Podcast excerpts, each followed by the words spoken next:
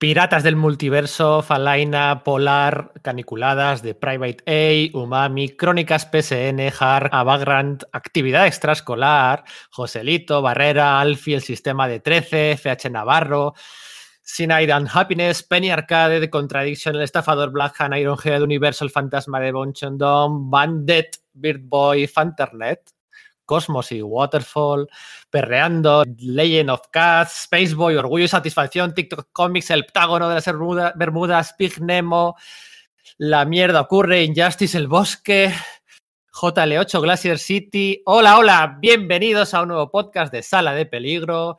Como todos sabéis, nos encontramos en una situación excepcional en la que la mayoría de nosotros pues no podemos ni debemos salir de casa, salvo en algunas excepciones puntuales pues para adquirir productos de primera necesidad y esenciales. Los TPOs, por mucho que nos gusten, no encajan en esa categoría. Y ya tras dos semanas de confinamiento, nuestras pilas de lectura empiezan a descender.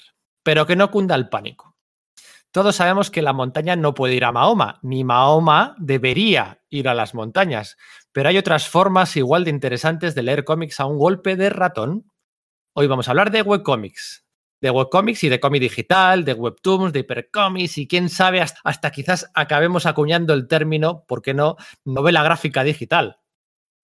Si es que, ojo, alguien no lo ha hecho ya en algún momento. Y por alguien me refiero a Scott McCloud y por algún momento me refiero a 1999.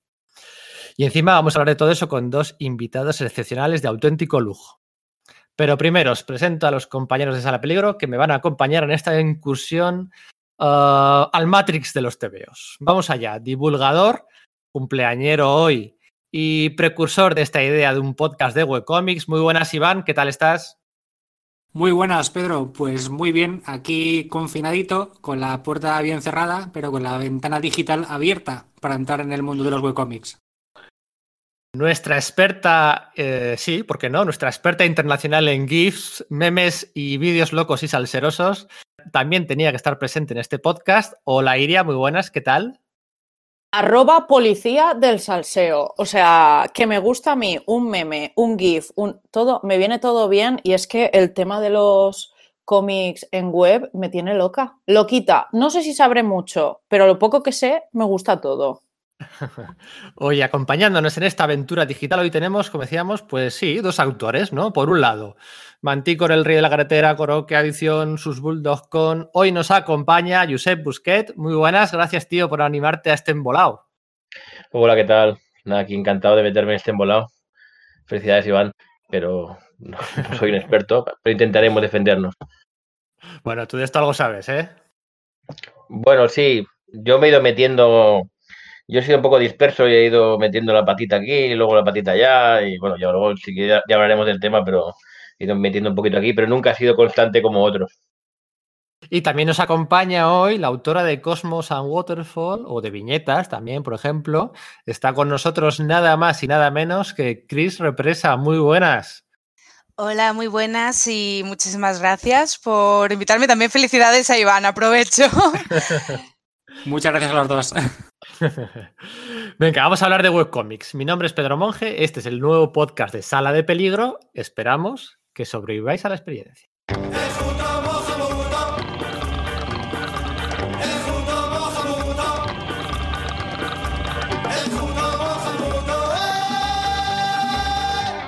Bueno, vamos a empezar. Antes de nada, como disclaimer, debo comentar que el tema a tratar es muy amplio y ofrecer una visión pormenorizada en tan poco tiempo y además en un medio eh, puramente radiofónico es una misión casi imposible. Así que vamos a ello, vamos a dividir el podcast en dos partes, eh, pero bueno, aunque están un poco diferenciadas, se entremezclan ¿no? las recomendaciones que vamos a hacer. ¿no? La primera parte, la parte de tertulia y debate. Mm, podríamos decir que es una especie de estado del arte o un totum revolutum, mejor dicho, donde abordaremos una especie de evolución del medio y un debate sobre los términos técnicos que se suelen emplear en estos casos. Porque, claro, lo que decía, ¿no? Si el debate de novela gráfica versus cómic es el día de la marmota, ¿no? Porque estamos siempre que, diferencias hay. No os quiero contar con lo que podemos pelearnos para aclarar las diferencias entre cómic digital, webcomic, webtoon, hipercómic, cómic interactivo, motion comics. Eh, parece que a los comiqueros nos encanta tener mil nombres para todo. Así que bueno, vamos a hablar un poco de todo eso. Y de la segunda parte será la más, la más clásica, con unas recomendaciones puras y duras de webcomics de la actualidad y, bueno, algunos no tan de la actualidad de los que queremos hablar, ¿vale? Cómics y plataformas. Así que, así que vamos a ello, ¿vale? Vamos, a, vamos al lío. La primera pregunta, para quitar un poco y para romper el hielo, es la más sencilla, ¿no? Eh, ¿Cuál fue vuestra... ¿Cuál fue vuestra primera vez? Eh? Dicho de otro modo, ¿recordáis ¿cuál fue el primer webcómic que leísteis en su día? A ver, los invitados primero, ¿qué nos, qué nos dicen? Ah, madre mía, yo no me acuerdo porque creo haber leído cosas de algunos amigos y tal, pero me enganché mucho, creo, lo primero a Sarah Scribbles, que son, es un webcómic eh, americano de una chica que se llama Sarah Anderson y son tiras cómicas slice of life muy, bueno, así de rollo cotidiano, ¿no? Y bueno, acabó publicándolo en papel y se ha hecho mundialmente conocida, vaya, creo que fue este, ahora mismo que yo recuerde. ¿Y tú, Josep? Yo, yo, yo la verdad es que no, no tengo mucho recuerdo. Y el otro día hablando con Iván, cuando me comentaba de venir al programa, tengo como muchas lagunas, ¿no? Al, al rollo Gandalf, ¿no? Son demasiados años ya leyendo y haciendo tonterías. Pero creo recordar yo llego, como siempre, seguro que llego tarde y seguro que hay cómics maravillosos que llevan hace mucho tiempo. La verdad que la arqueología buena del webcomics sería interesante en algo. Yo recuerdo, así vagamente haciendo esto, recuerdo a Sinfest, una, que es una tira que comenzó en el año 2000, pero probablemente yo la descubriría en 2000 y algo, 2002 o 2000, yo creo que más tarde. Y, y, y por lo que es una tira bastante divertida, pero creo que últimamente ha perdido un poco el rumbo, pero se sigue, sigue con vida, sigue en el 2020, o sea, debe llevar como 20 años. Estamos hablando que hay tiras activas que pueden llevar 20 o 20, 21 años. Y luego me acuerdo mucho porque, porque fue cuando dije, hostia, de esto se puede sacar una nueva vía de... Es, es Penny Arcade, ¿no? Penny Arcade o Penny Arcade, que esta empezó, he hecho un poco los deberes, ¿eh? en, en noviembre del 98 Joder. y, y- sí, sí. Que además hubo una época, porque creo que, que vendieron los derechos a una editorial, y luego lo recuperaron y pararon y los volvieron, o sea que no ha sido continuo. Pero para mí es un ejemplo en el sentido de que de ver cómo alguien ofrece su trabajo gratis, pero con el tiempo, una vez han hecho una serie de lectores, una serie de seguidores, han inter- interactúan con alguien, pues comienzan a ver fruto por, con merchandising, comienzan Mm. a ver, por, por ejemplo, hacían tiras, de, hacían tiras de videojuegos y recuerdo una guía de World of Warcraft que venían tiras de ellos dentro de la, de, de la guía, ¿no? Como diciendo, lo estamos monetizando por otra parte, ¿no? Y, y esto fue, que luego no lo he hecho ni lo he seguido, pero me, me dejó pensar, ostras, igual hay que cambiar el, me- el mecanismo, ¿no? El método tradicional del cómic, sino apostar por otras formas de ahora ir sembrando y con el tiempo pues recoger de otras formas. Yo creo que esas son las que recuerdo. Luego te acuerdo que también en Dreamers, que había muchas tiras, ¿no?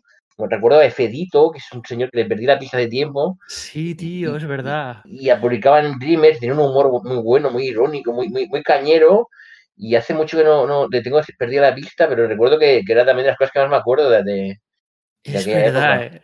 El feíto de Dreamers, tío. Igual han pasado, pues el 2000 no, pero 2002, 2003 sería. Qué barbaridad. Estaba el joven Lovecraft también, que comenzó en el 2005. Sí. Yo creo que más o menos los, los descobreceríamos por esa época, 2003, 2004, aunque algunos llevan más tiempo. El listo, ¿no? También sí que desde, desde 2003 empezó el listo, sí. aunque yo lo descubrí bastante más tarde. No, realmente que había un, montón de cosas ahí. Claro, es que esa es, es uno de los primeros mitos o una de las primeras reflexiones que hay que hacer, ¿no? Que, que muchos nos estarán escuchando y dirán, pues yo webcomics igual no he leído, pero, pero puede que se dé el caso de que muchos de ellos tengan esos webcomics en casa en papel, ¿no? Porque, porque muchos han dado el, el salto al papel, ¿no? El joven, el joven Lovecraft, y yo creo que lo publicó Diablo. Diablo, Diablo, eso es, en, en su Sí, sí, día. fue un éxito. Los, los primeros libros fueron un éxito. Mm. Sí, eso es. Entonces, pues bueno, el, el salto del digital. La, la- me estoy acordando ahora, por ejemplo, la rana aquella. ¿Cómo era la rana? La rana eh, Pepe, ¿no? O algo así, Pepe de Frog.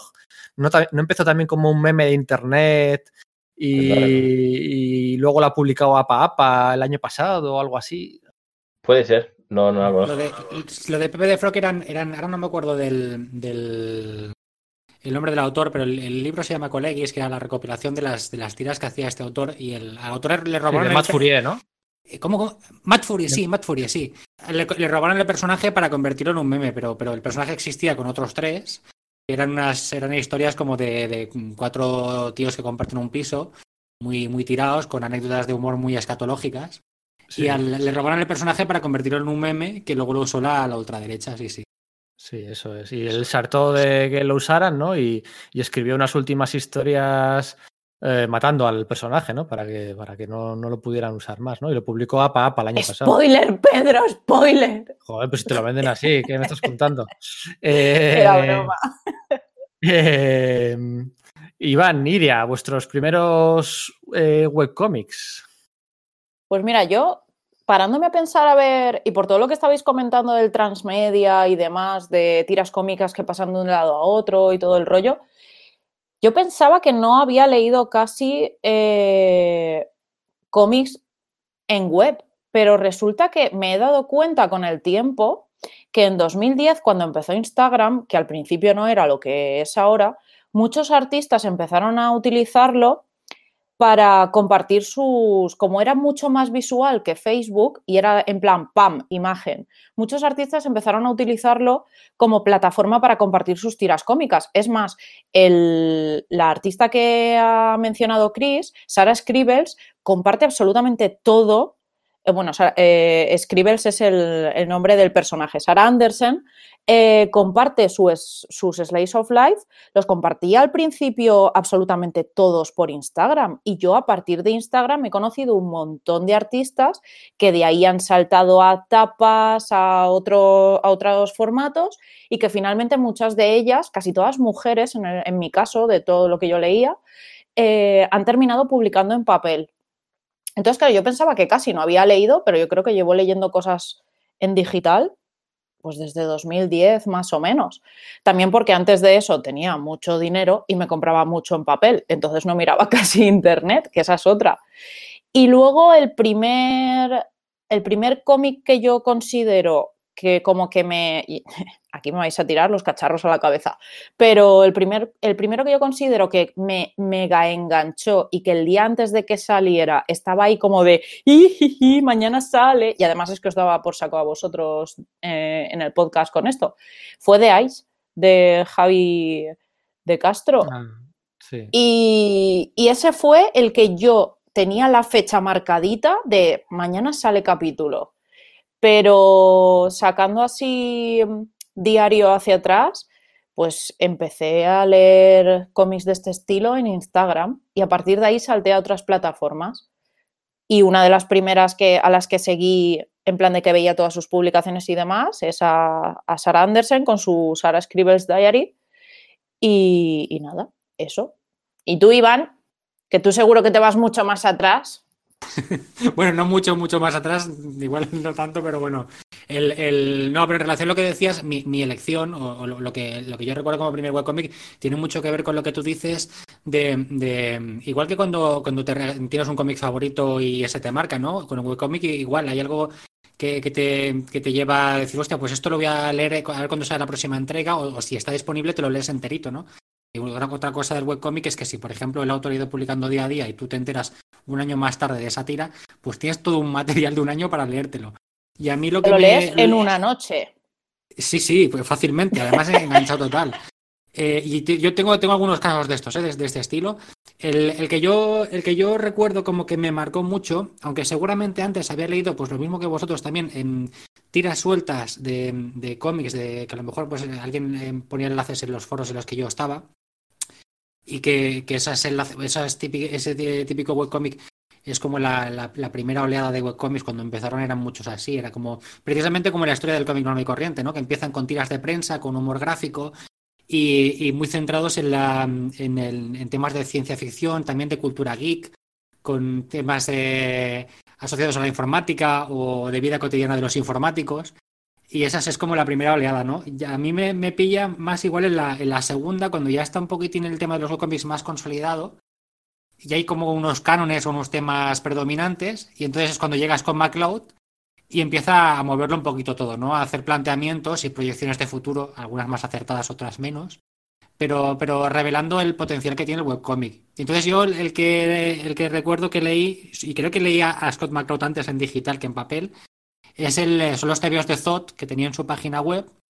Eh, y recuerdo que cuando descubrí aquello es como que me voló un poco la cabeza, ¿no? Porque claro, tú estás acostumbrado a leer cómic en un, en un libro, en, en, un formato grapa, que tienes que pasar la página y la narrativa es muy concreta, y de repente te lees estos cómics que usan el, el, scroll vertical descendente y es otro tipo de lectura completamente distinto y además él lo aprovecha para que las acciones, pues por ejemplo, si un personaje se está cayendo, pues tú vas con el scroll leyendo y ves cómo el personaje va cayendo, pues aprovecha un poco estos juegos para reforzar la historia.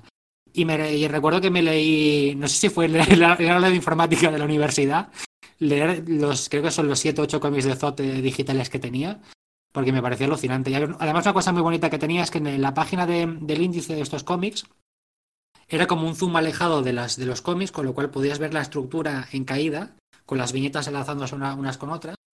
Y es un recuerdo muy, muy vivido que tengo precisamente de mi primer, eh, mi primer webcómic. Una, una cosa que me marcó mucho. Mm. Yo igual no soy tan original. Yo recuerdo, pues no sé, 2008, 2009, 2010, porque eran mis años de tesis y todas las semanas era consultar, bueno, consultaba siempre el blog de mi mesa con Gea, eso sí, y luego, pues lo que os digo, no muy original, el, el etio de, de Morán eh, y el, las crónicas PSN de Palomino, ¿no? que lleva ya, no sé, llevará 2000, 2200, 2400 tiras eh, publicadas hasta, hasta ahora, ¿no? Las dos con un enfoque de, de, humor. Que por cierto, ahora que comentas, iría lo de The Ice, que con lo de Javi de Castro, con, con esos con esos GIFs insertados en el scroll y demás. Yo eso es algo que le recordaba haber visto a, Andrés, haberlo hecho en sus, en sus crónicas PSN, pues hace, hace la tira de tiempo, ¿no? Y insertar GIFs eh, animados y le daba bastante, bastante gracia. Así que eso, pero vamos, que 2008, 2009, ¿no? Al final, ahora lo veremos, ¿no? La mayoría de los webcomics, o muchas veces los webcomics lo tenemos asociado a tiras de, a tiras cómicas, ¿no? O a veces viñetas cómicas, ¿no? También, porque hay un cierto vacío legal ahí. Porque mira, tú buscas, vamos al grano, ¿no? Buscas, vas www.rae.es, ¿no? Buscas cómic. Ah, todo mal, ya te lo digo yo. En la RAE buscas cómic y te dice serie o secuencia de viñetas que cuenta una historia. O sea, si, si no es una secuencia de viñetas, ya no es cómic, ¿no? Y luego dice libro o revista que contiene cómics. Entonces, claro, pones webcomic en RAE y, y explota, Y ¿no? Te dice, no, está en el, no, está en el, no está en el diccionario. Y buscas Webtoon o Turbocomic y directamente la web explota y, y, y, bueno, no creo que le sorprenda a nadie, ¿no? Porque no es el mejor sitio para ir a buscar. Pero a falta de definiciones formales, chicos, ¿qué, qué es para vosotros un webcomic, no? O sea, un webcomic, un cómic digital, ¿cómo, ¿qué diferencias veis? Eh, es que igual soy un poco simple, pero para mí es un cómic en internet y, y, y, ya está. Porque sí, a ver, tiene muchas posibilidades nuevas que antes no, o sea, permite posibilidades multimedia que un cómic en papel no permite. Eh, a veces tiene esta secuencialidad y otras veces no. Es que realmente es tan amplio que para mí es un cómic en internet y, y punto. Pero sí que no, matizas. No sí que matizas entre, o sea, o sea, yo por ejemplo veo una diferencia clara entre cómic digital y webcómic, pero igual solo la veo yo, no lo sé, o sea. Pedro, yo estoy esperando que lo expliques, porque tengo una intriga que, que es que me muero, porque yo no veo la diferencia. Ahora me lo explicarás no, bueno, y diré, pues no, súper obvio. Que, quería saber vuestra opinión. Un cómic digital es un, un cómic, un cómic, como un cómic en papel, que se sube en PDF o en CBR y se sube para que la gente se lo descargue se lo descargue y lo vea en sus ordenadores, tablets o lo que sea, descargado. Para mí eso es un cómic digital. Mm, Un cómic eh, llevado a. Pero, eh, creado como cómic, igual estoy quedando de palurdo, no lo sé. Un cómic, un TV o un manga y luego eso subido en internet en un PDF, eso es cómic digital. No, y sí, como no están es un... haciendo durante la cuarentena algunas editoriales. Mm, por ejemplo, sí. Sí, es, sí. no- Pedro, Pedro, de hecho, de hecho lo que estás diciendo es, en- en- yo tenía, yo tenía esta preparada la respuesta ahí en plan chuletilla, porque Muy bien, Iván, revisando- danos la parte ahí temática, como toca. Los deberes No, bien hechos. Revi- revisando precisamente en el, para tener un poquito de conciencia de la historia del webcomic desde su surgimiento hasta ahora, me leí el, artículo que hizo Gerardo Vilches en el, en el, en el libro de- digital sobre cómic digital que hizo la CD Comic. Entonces Gerardo al principio establece las diferencias entre, entre cómic digital y webcomic. Y, y es lo que tú comentas, justo lo que tú has comentado. El cómic digital es, es un cómic que se puede eh, haber hecho por herramientas eh, analógicas o digitales pero es para descargarlo, para que tú te lo descargues en un móvil, en una tablet, eh, en el ordenador y allí puedas leerlo. Y el, webco el webcomic es lo mismo, es un cómic es un cómic digital de hecho, pero con el- la característica que te lo puedes leer directamente desde una web. Es decir, no hace falta que te lo descargues, tú entras en una página web y allí te puedes leer el cómic. Es un poco la diferencia entre descargarse una película o verla en streaming. Entonces el, el webcomic es eso, es, es un cómic digital que tú te lo puedes leer directamente desde la web. Al, al final todo es cómic. Luego, luego sí que es cierto que de cómic digital seguramente está más constreñido a, lo que el, autor o el autor haya pensado en si luego lo quiere llevar a, a papel. Es decir, si tú ya lo preparas para salir en un formato concreto, entonces ahí lo pones para que lo descargue la gente y luego lo imprimes. El webcomic abre más la posibilidad a que sea mm, exclusivamente para hacerlo en internet, porque vas a aprovechar esas mil posibilidades de, del medio digital y luego no tienes pensado imprimirlo en papel porque tampoco no es el tipo de, arte que estás haciendo igual. Mm, hay mucho webcomic que no, tienen, no aprovechan las, virtudes digitales, simplemente se ha hecho para una web y se consume de... A lo que decía antes, Pedro, yo creo una cosa que hay que señalar de los webcomics es que son súper virales y al igual que con que consiguen traspasar mucho más que los cómics. La, mayoría de nosotros que son gente, somos gente de cómic, por ejemplo, dicen, ah, Scott McCloud, Scott McCloud. Pero lo que hizo Scott McCloud yo creo que lo había hecho mucha gente antes. Solo pasa que como eres el pop, el, faro de luz en el que todo el mundo se ilumina, pues, oh, Scott McCloud reinventó esto, ¿no? Pero yo creo que mucha gente ya lo había hecho antes.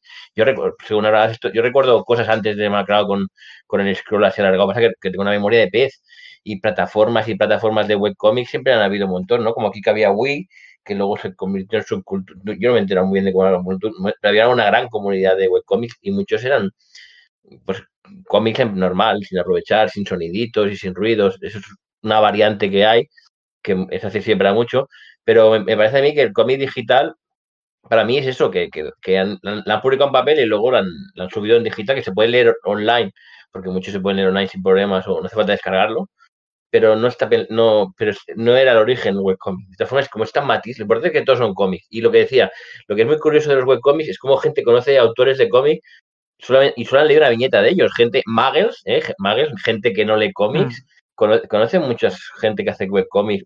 Bueno, conoce su trabajo, ¿no? Es lo, Mm. lo malo de hoy en día es como, como las imágenes y memes que se ven que no sabes quién ha hecho originalmente y se pierde, pero muchos dibujos de gente, es como por ejemplo ese famoso dibujo del Troy saliendo de la caverna, ¿no? Y todo el mundo pone, yo saliendo de, la de, de estudiar para la selectividad, y nadie, nadie, nadie cita al autor, que es- sería súper fácil.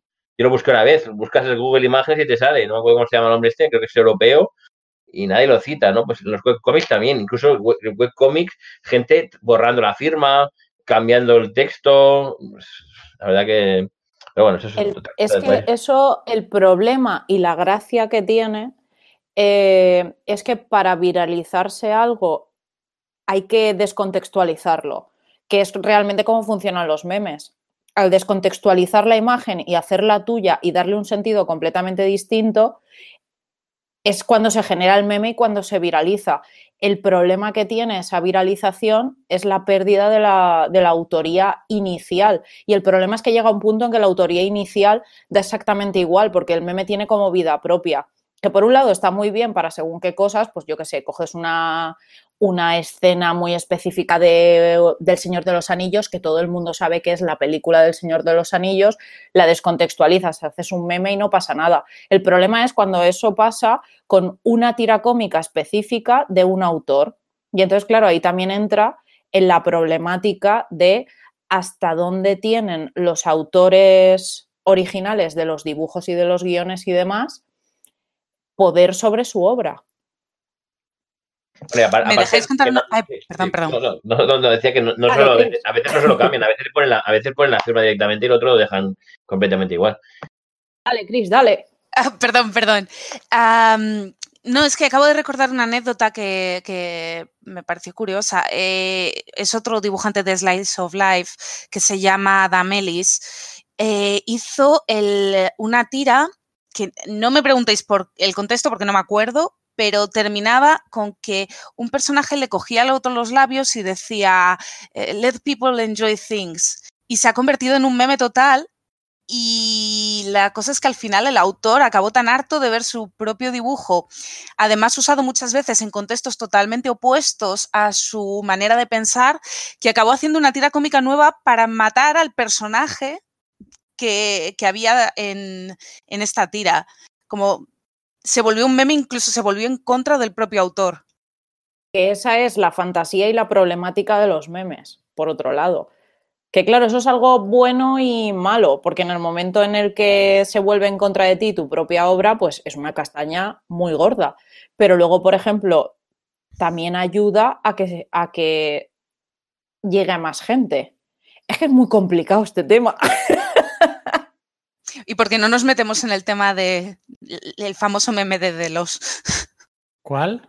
Es un cómic, un webcómic de, creo que es de videojuegos. Es que leí unas cuantas tiras cómicas y pasé un poco.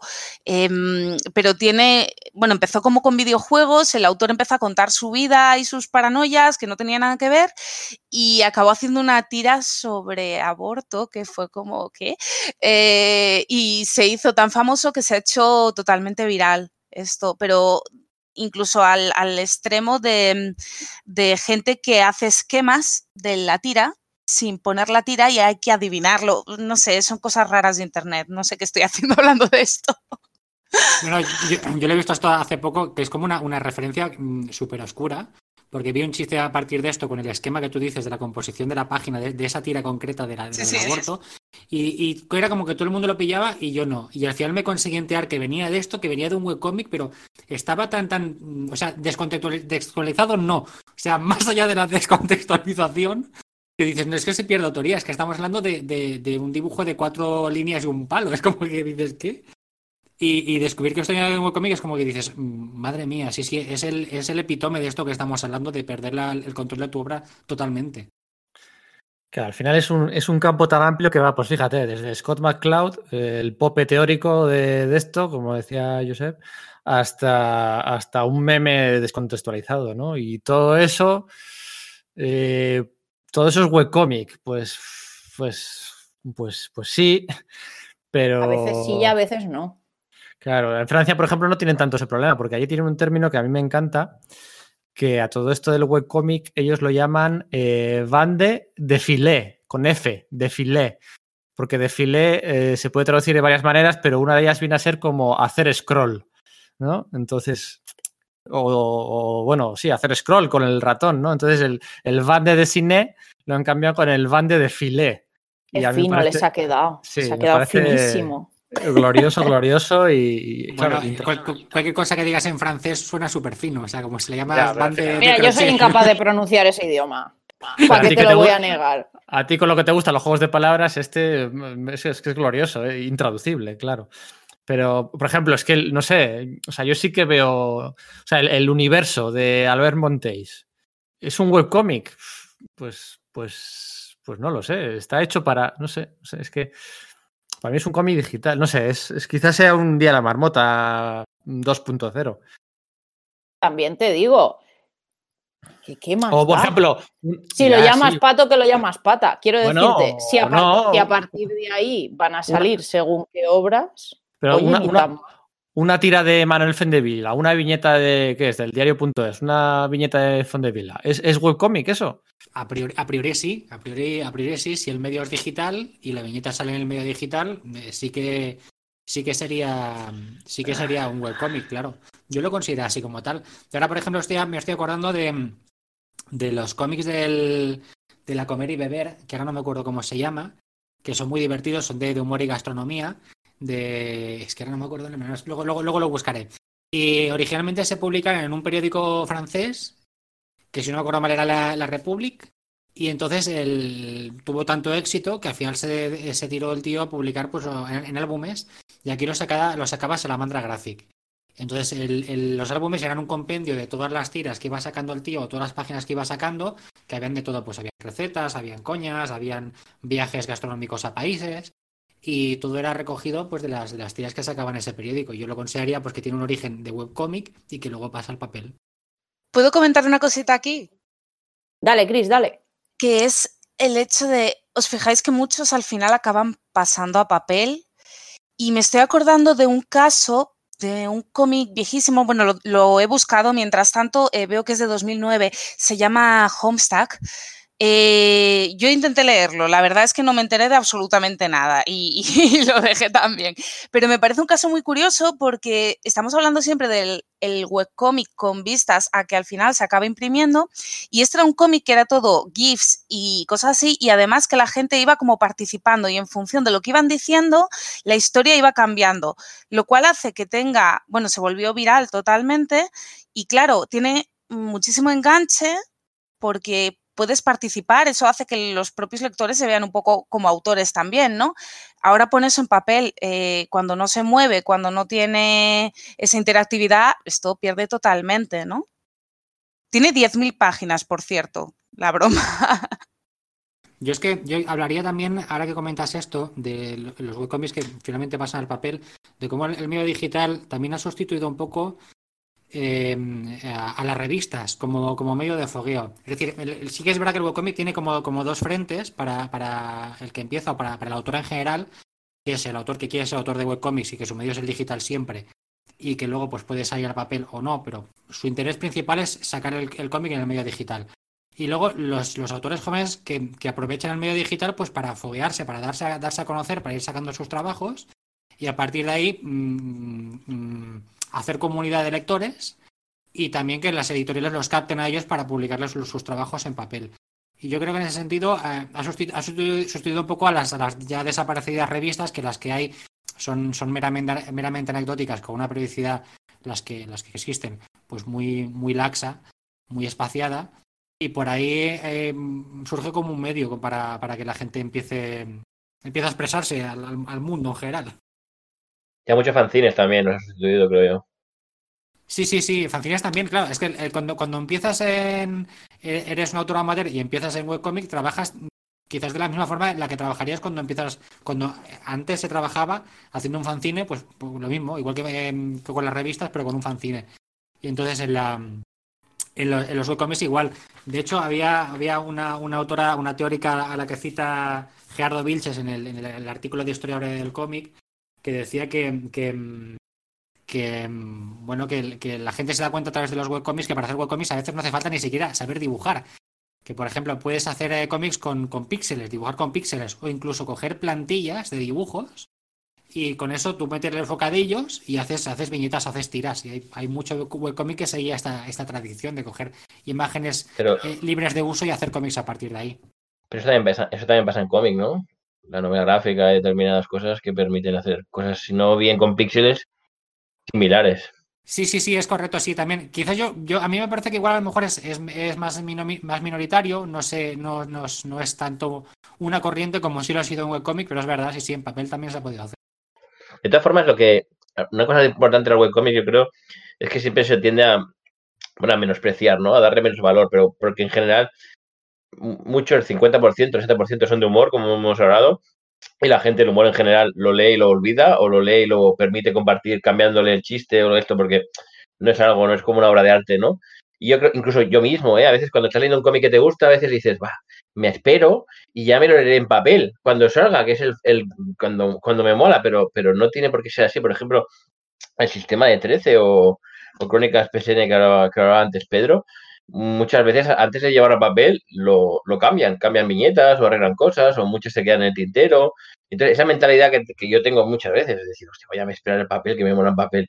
No, no, yo, el formato original y el formato, esto es, es el webcomic, ¿no? Y hay cambiar un poco la mentalidad de, leer en general, ¿no? Como antes hablaba que también hay que, hay que cambiar, que se podía haber cambiado, pero esto me estoy dando cuenta que ya lo pensaba en el 2000 y algo, 2000 y poco, y no ha cambiado la mentalidad esta de se sigue pensando en, en el papel y esas cosas a ese nivel, una, una, discusión, bueno, no es discusión, algo que comentamos muchas veces en los, en los congresos relacionados con cómic y demás, que es una, otra vez, discusión, no es discusión, que es algo que comentamos y que muchas veces lo he hablado yo con, con Álvaro Pons y que ha salido muchas veces en, en conversaciones, es el tema de los originales.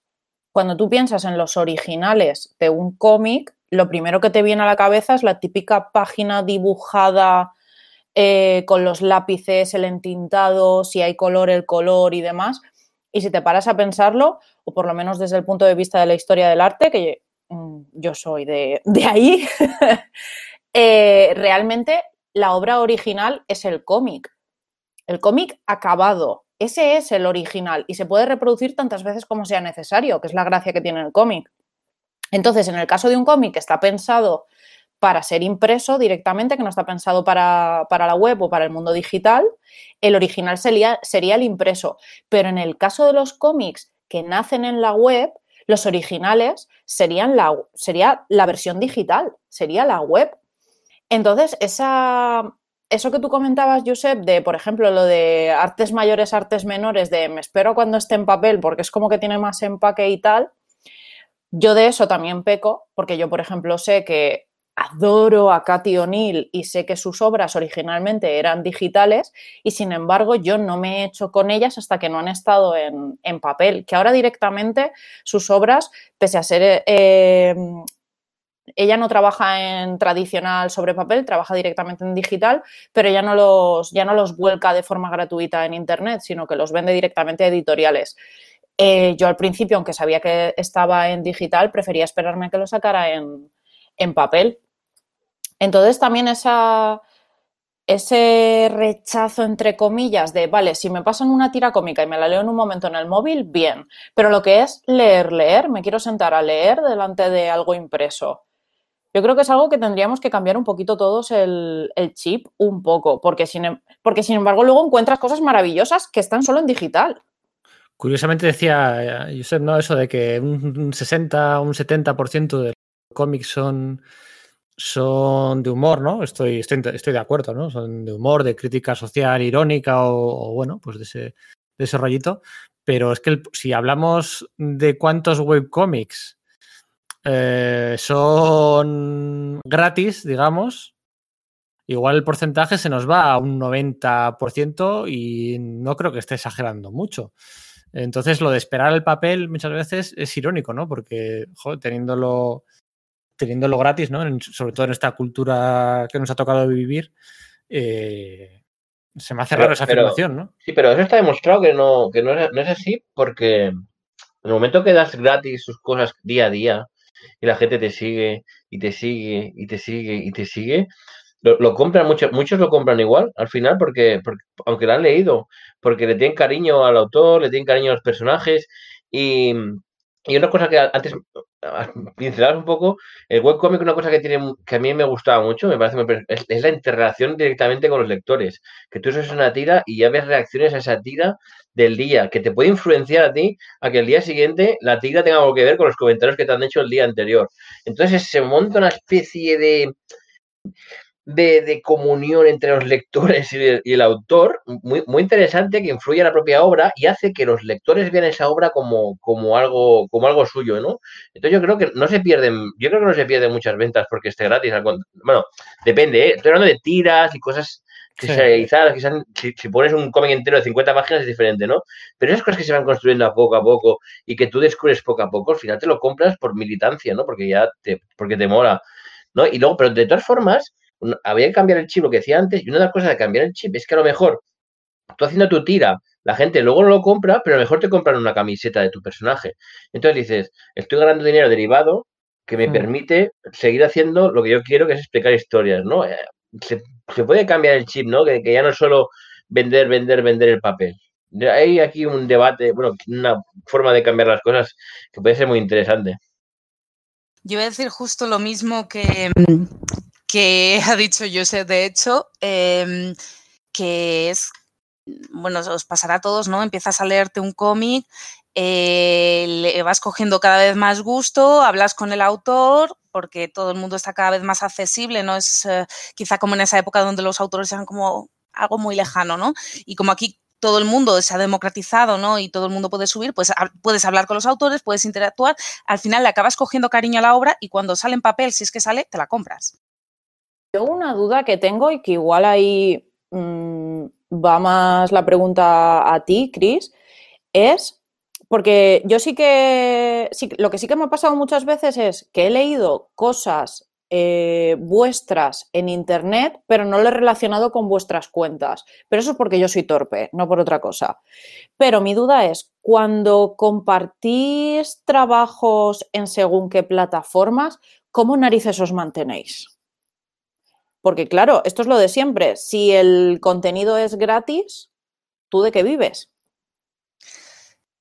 Eh, bueno, yo creo que aquí ya entramos en el tema de la precarización en general de, los autores, porque incluso aunque estés publicando en papel, tampoco muchas veces puedes vivir de ello, ¿no?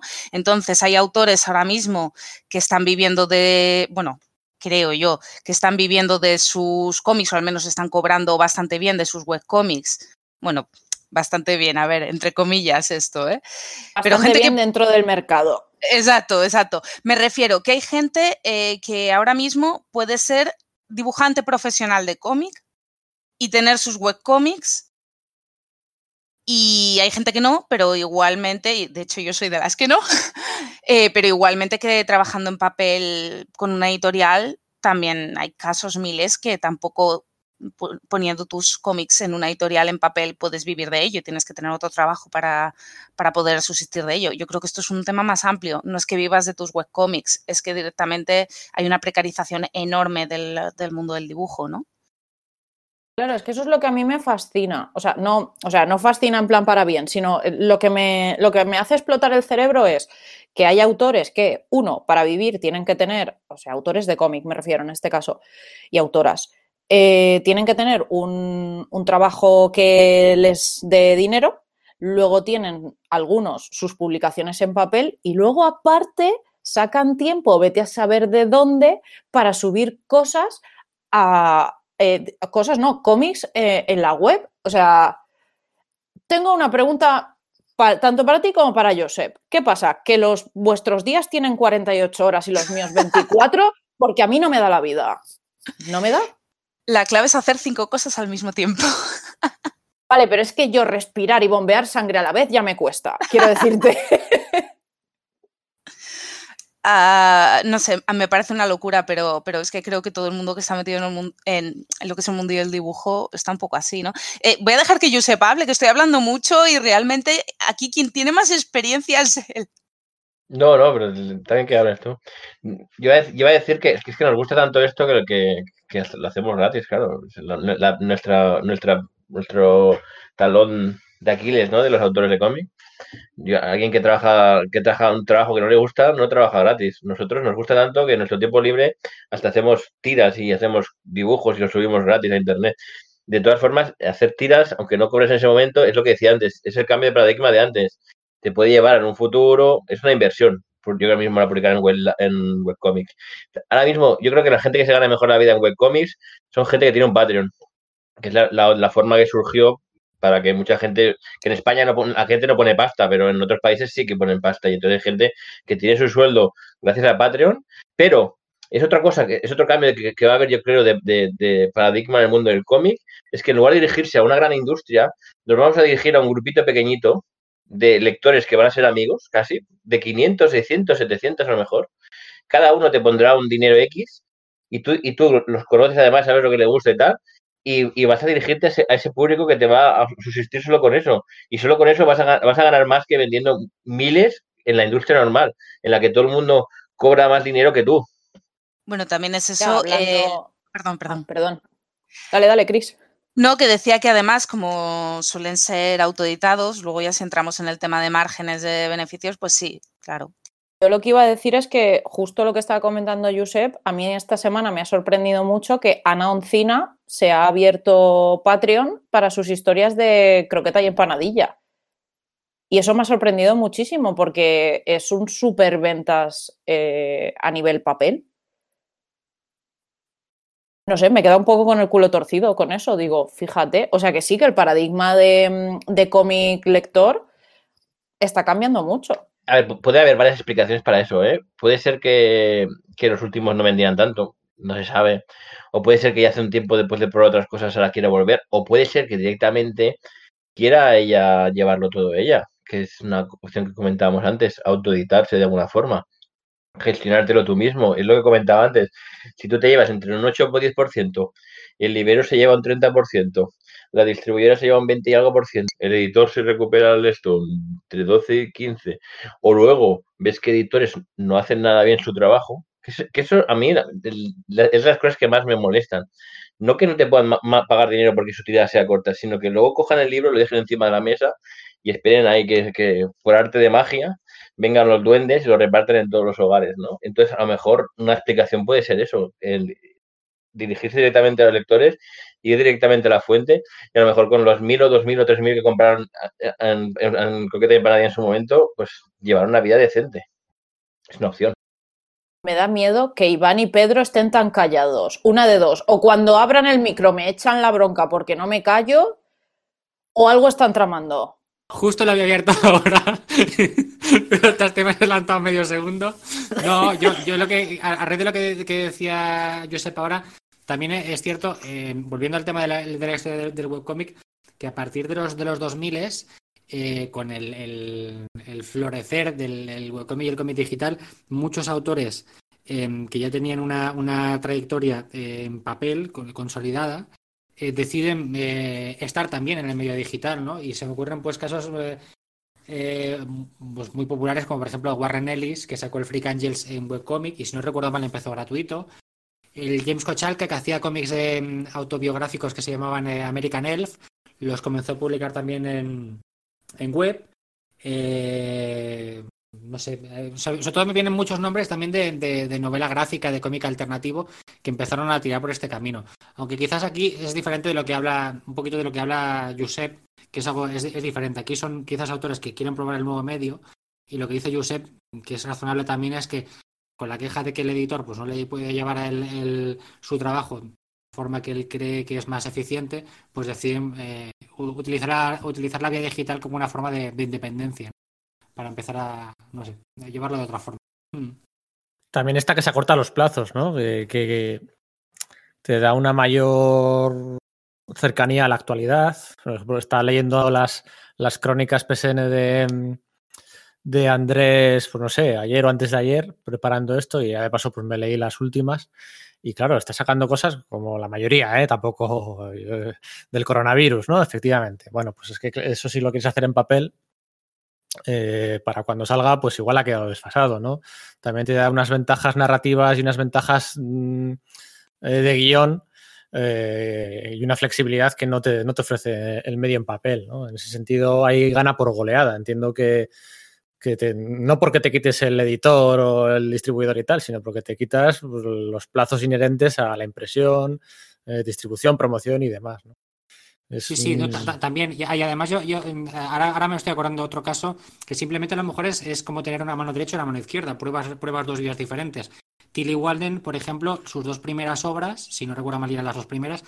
Una seguro es Piruetas y la otra es Un Rayo de Sol. Piruetas salió en papel y Un Rayo de Sol salió como webcomic y luego se publicó en papel. Entonces tenía ahí como un pie, un pie en cada lado.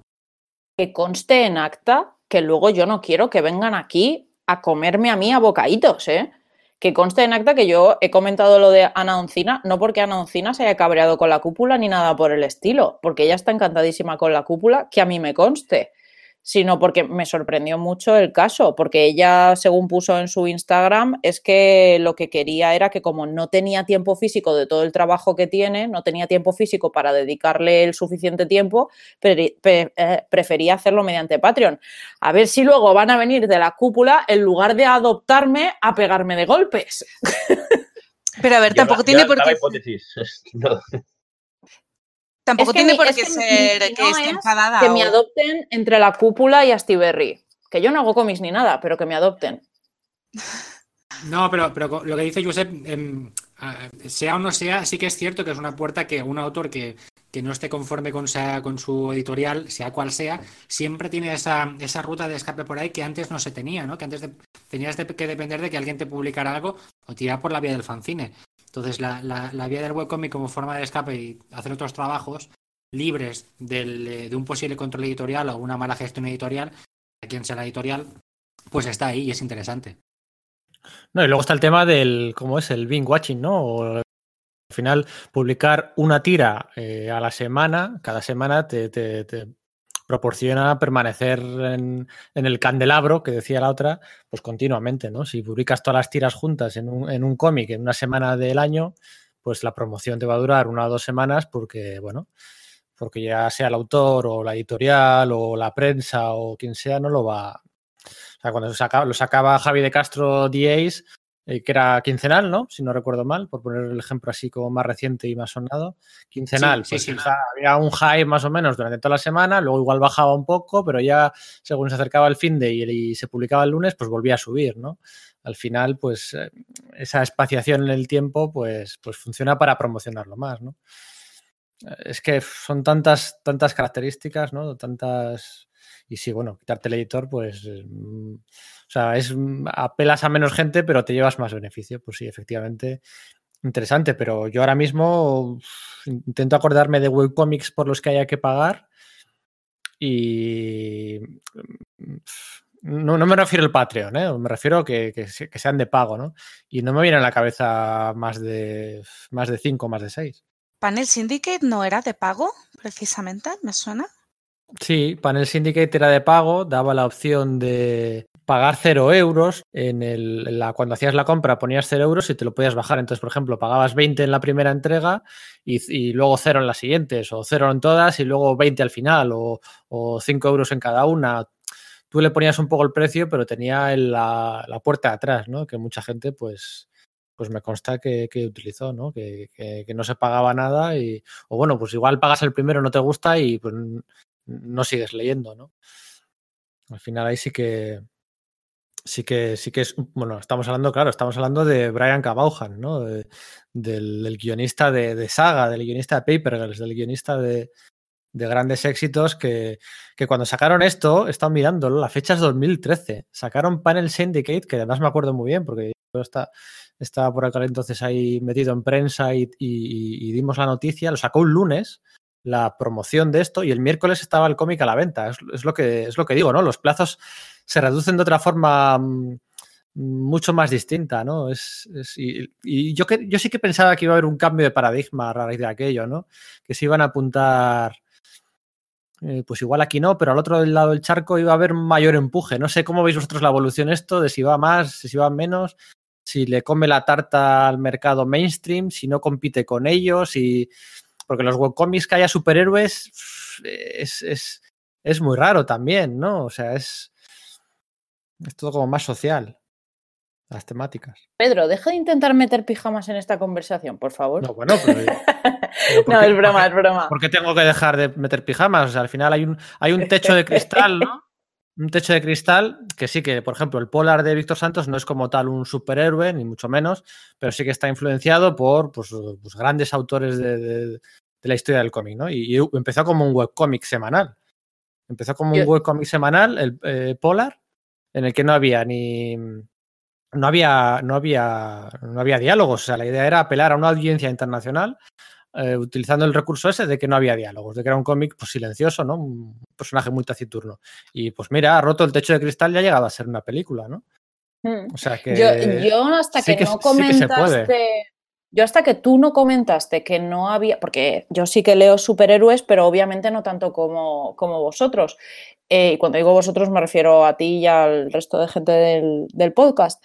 Eh, entre otras cosas porque desconozco los hábitos lectores de Chris y de Josep. El tema que me lío sí que es verdad que empecé a investigar a ver si había eh, webcomics eh, de superhéroes y hay muy poco, pero lo que sí que me cuadra es respecto a lo que ha comentado Josep antes, de que todo lo que hay de webcomic son cosas más o menos cortas y normalmente comedia. Y entonces igual por eso no hay tanto superhéroe. Mm, al final es un poco también el tiempo que, que, te requiere producirlo y el tiempo que requiere consumirlo. Es decir, eh, una tira cómica es algo muy viral que te miras en el metro, ¿no? Por decir algo.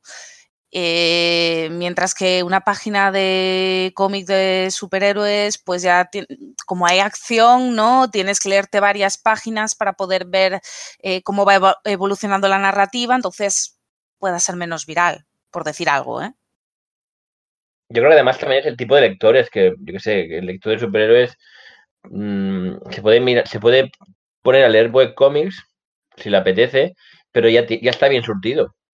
Muchas veces en los webcomics hay cómics que, que, de otra forma no se podrían producir. Por ejemplo, el caso de Polar que decías antes, no solo nace de lo del público internacional, sino nace de una situación de estar agobiado creativamente, de estar dibujando series que no te motivan especialmente y decir, voy a hacer esto como válvula de escape, que es una cosa que también es una explicación de por qué muchos hacemos webcomics o hacemos webcomics, por, por darle salida a una cosa que no puede hacer en otro, en otro medio, no te lo van a coger a priori, hasta que luego ven un montón de páginas seguidas y dicen, hostia, pues sí, sí que, sí que nos interesa, sí que nos interesa. Y por eso es como decir que en el manga no hay muchos superhéroes, porque digamos que los que les molan superhéroes ya, ya están bastante bien surtidos. Entonces es probable que, que al webcomic acceda a otro tipo de público que no lee superhéroes. Y a pesar de que, de que muchos somos omnívoros, hay mucha gente que solo lee un tipo de cómic o va a la librería de cómic y solo pasa por la estantería del manga, solo pasa por la estantería de superhéroes o solo pasa por la estantería de europeos. Eso puede ser un poco respuesta porque no hay muchos superhéroes, aunque alguno habrá, pero probablemente si los haya será un tipo de superhéroe más alternativo, probablemente más costumbrista o con un, un giro de tuerca más alternativo. Uh -huh. y, sí, y, sí, lo, yo, y, lo, sí. No, yo iba a decir que, te iba a dar la razón, porque yo, lo poco que he visto, en, por ejemplo, en Webtoon, de superhéroes eh, es, muy puntual. Sobre todo en Webtoon lo que dominan son las eh, pues comedia, eh, romántico, un poquito de drama, algo de fantasía, pero el género de superhéroes está muy poco trabajado y hay alguna cosita puntual y, lo que he podido ojear se sale un poco de la dinámica. No, no buscan, o sea, sí que usan las plantillas, las referencias de lo que es el universo Marvel y el universo DC en cuanto pues eso a los tropos típicos del superhéroe pero ves que buscan darle un giro no aquello que no que igual no puedes ver en los cómics de Marvel porque hay unas normas que no se pueden romper y que tú con los personajes no puedes hacer ciertas cosas igual que en DC en los webcomics lo poquito que hay también busca busca eso busca pues yo qué sé el, el superhéroe muy poderoso que en la primera página lo matan, ¿no? Y entonces ya eso considera una genera otro tipo de tropo, otro tipo de, de historias, ¿no? Es como romper un poco las normas. Sí, sí, es de verdad que es muy poquito. Sobre todo tú lo que veo que hay es mucho romance, que está bien porque porque en otros determinados cómics, salvo Japón, no trata demasiado, ¿no? Y habrá gente que le gusta, que le gusta otro tipo de historias, ¿no? Sí, sí, sí, sí, sí, sí. Es, es de hecho, yo diría que uno de los predominantes, y hay más plataformas en el, el que el, el, el cómic de romance, el BL, también es, es ahí como, como, toneladas y toneladas de, de, BL de... hay toneladas a un nivel que no os podéis hacer ni una idea. o sea, es que te pierdes. Pues, pues sí, sí, y está bien que, que ese género haya, haya, prosperado por ahí, ¿no? Que, que, que el, que el webcomic esté dando alas a igual géneros que estaban más, más, más, ¿eh? más.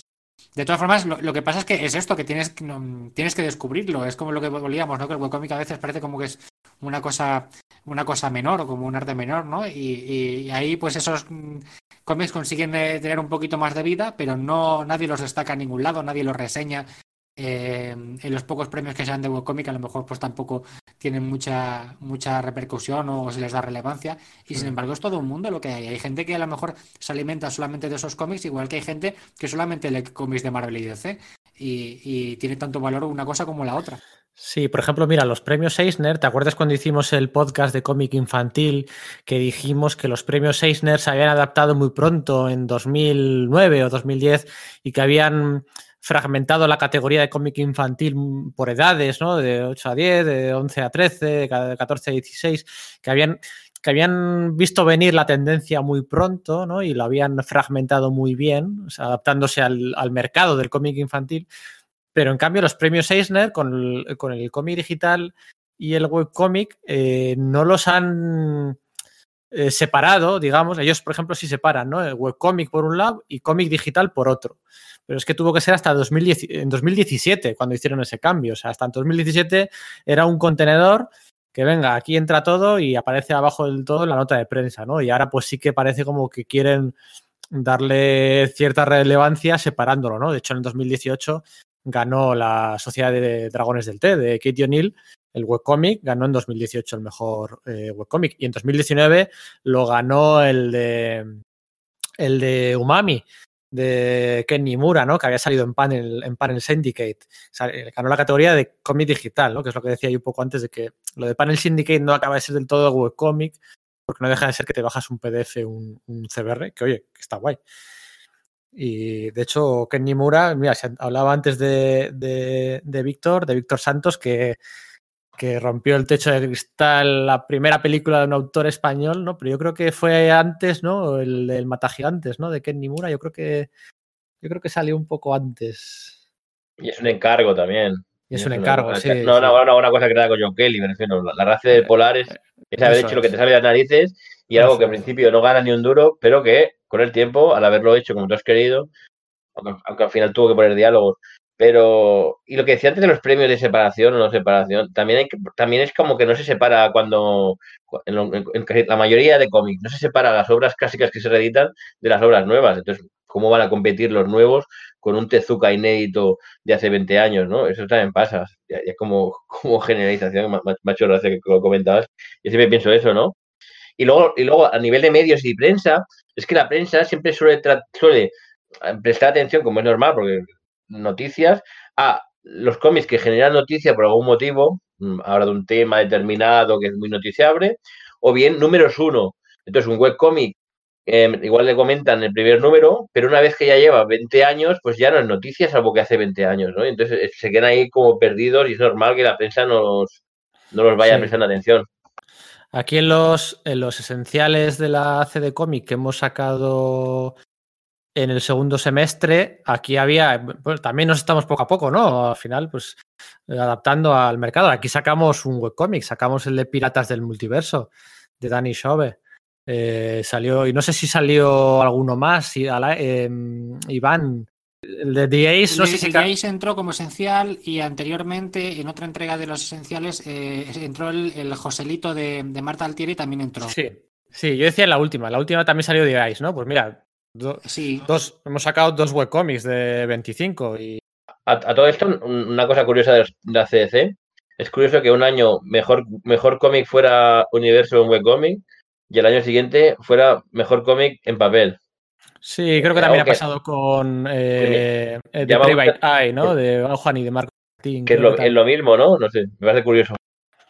Sí, sí, sí, es, una, es una cosa que te, tendríamos que corregir un poquito desde la CD Comic, porque eh, no tiene, yo creo que no tiene ningún sentido votarlo, o sea, que salga, que salga dos veces. Si ha salido una vez en un formato, en el siguiente, pues tendría que, tendría que quedar excluido.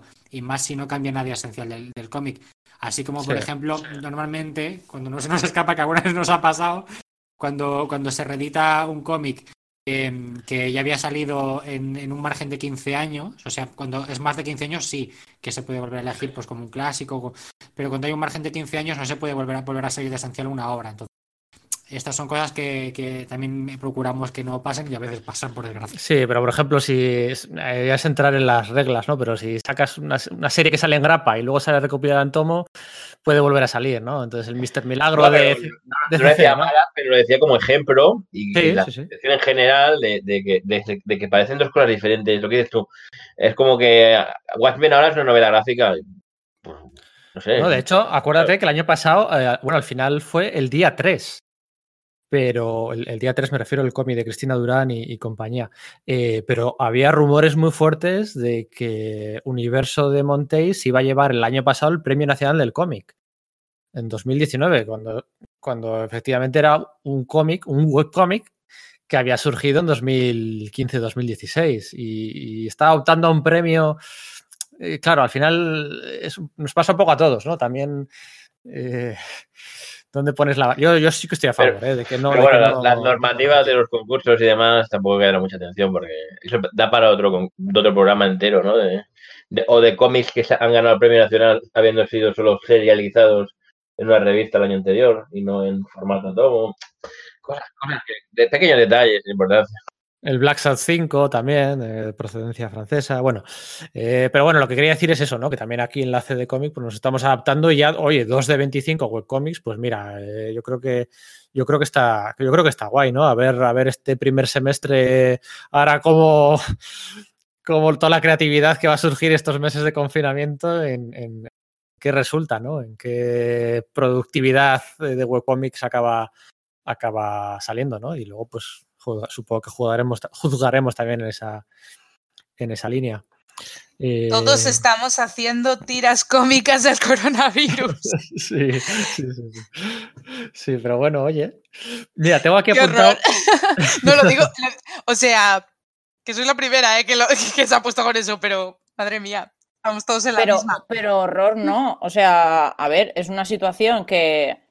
Bueno, Pedro, igual aquí luego tienes que meter un pitido, pero es una situación que es una putada, grande mm. como una catedral, pero es que nos hace falta reírnos. Exacto, no, no, no, si pienso lo mismo. Y hay, ¿eh? que, y hay que tirar por ahí porque es que si no, tanto tiempo y lo que nos queda encerrados, si encima no nos reímos, que hay muchas familias que lo están pasando tremendamente mal, sí. Que hay que apoyarlas, sí. Que no podemos venirnos abajo todos porque si no esto no se aguanta, no. Entonces los que podamos seguir riéndonos para mantener a los demás animados, pues hay que hacerlo. Es un deber que nos sigamos riendo en esta época. Y lo dice un grupo de riesgo alto, ¿eh? Quiero deciros que yo si pillo el bicho ese, igual no lo cuento, majos. Así que hay que seguir riéndose. Pobre, pobre bicho. Em, Gracias por eh, llamarme bicho. Eh, no, hablaba como, te encuentre. Em, a ver, eh, una cosa, quiero que tengáis todos el micrófono abierto porque os voy a hacer una pregunta que tenéis que contestar con sí o no de forma rápida. ¿Es un webcómic el famoso hilo de Manuel Bartual? No. No. Creo que no. A priori no, claro. ¿Por qué no? Pero no des ideas, ¿no? Que igual. Eso lo pones todo luego en un papel y ¿por qué, no? Es un, no sé. En el formato que está actualmente, no. Porque le falta elemento gráfico, ¿no? Sí. Y, no, y aparte, y aparte que si, si, luego, si luego hablamos de pasarlo de un, de un medio a otro, yo creo que sería mucho más correcto decir que es una historia que puede convertirse fácilmente en un cómic, tanto digital como impreso. Pero a día de hoy, tal y como está, yo personalmente no creo que sea un, un cómic digital o una... Era una pregunta, no, no, lo es, era una pregunta divertida porque quería comentar brevemente, teníamos aquí apuntado, ¿verdad Iván? Quería, queríamos comentar el, el fantasma de Bon Chondong. Sí, sí, sí, sí. Y para mí también es uno de los primeros webcomics que recuerdo. Y he elegido como McCloud porque me parecía más, más, eh, igual más representativo, más, más importante. Pero, pero me, recuerdo que eso era como algo muy viral, por, precisamente por la coña esta de tienes que leer de este cómic, y sobre todo la gente que se veía eh, que se había leído el cómic primero y lo leía con alguien al lado que no lo había leído para ver la reacción, ¿no? Incluso había, corrían vídeos de reacciones de gente que leía el cómic del fantasma de, de Bon Dong. El nombre nunca me acuerdo cómo se dice.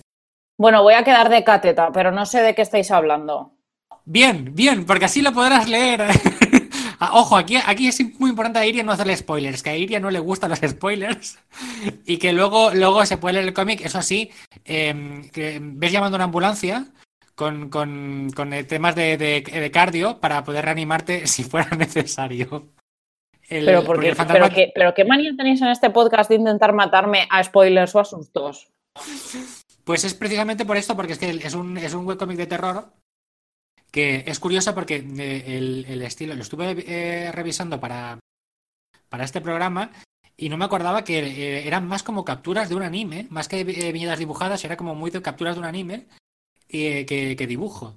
Pero bueno, es una historia de terror, como un cuento de terror típico. Es, la traslación perfecta del, del, cuento de terror que puedes contar aquí en un campamento o en una casa con los críos allí y los quieres acojonar con ese, ese girito, ese sustito que le das, que no se espera por dónde va a venir el susto, y le das a la persona y esa persona literalmente se mea y se caga a la vez. Porque es, muy fuerte y no te lo esperas. Y, el, el, fantasma de Devon Chandong utiliza pues el, medio, explota el medio, para dar ese sustito al, al, al, lector. Que seguramente ya a estas alturas habréis visto muchas cosas en internet de sustitos em, con vídeos y con historias que son similares. Entonces a lo mejor esto ya ha envejecido un poquito, ¿no? Pero yo recuerdo en su día, pues sí, yo pegué un salto espectacular cuando, cuando me leí el, el cómic este. Y fue un hito, era un, un, cómic también en formato webtoon, con scroll vertical, con una historia de una chica que va por la calle y en un momento pues que te, te y te cagas encima. Sí, por eso yo no sé por qué en mi cabeza había había enlazado esto con lo de Manuel Bartual. Pero bueno. Eh, oye, ¿os parece bien que empecemos ya con la ronda de recomendaciones o con la ronda de reseñas, ¿no? Bueno, un poco ese totum revolutum. Primero empezamos por la de los autores aquí presentes, ¿o cómo? Yo eso iba a decirte precisamente, que, que lo ideal sería que empezaran eh, Josep y Chris, cada uno hablando de sus obras y luego ya entramos al, al resto. Me parece, me parece guay. Venga, esa promoción buena ahí, que yo la vea. Venga, comenta, Chris. Tú misma. Yo te iba a decir que empezaras tú, pero bueno. Pues a ver, pues yo tengo dos, eso, Cosmos and Waterfall y, y, viñetas, que no tienen absolutamente nada que ver una con la otra en cuanto a formato. Mm. Eh, Cosmos and Waterfall está tanto en tapas como en faneo. Yo recomiendo faneo porque a mí personalmente me gusta más por la comunidad.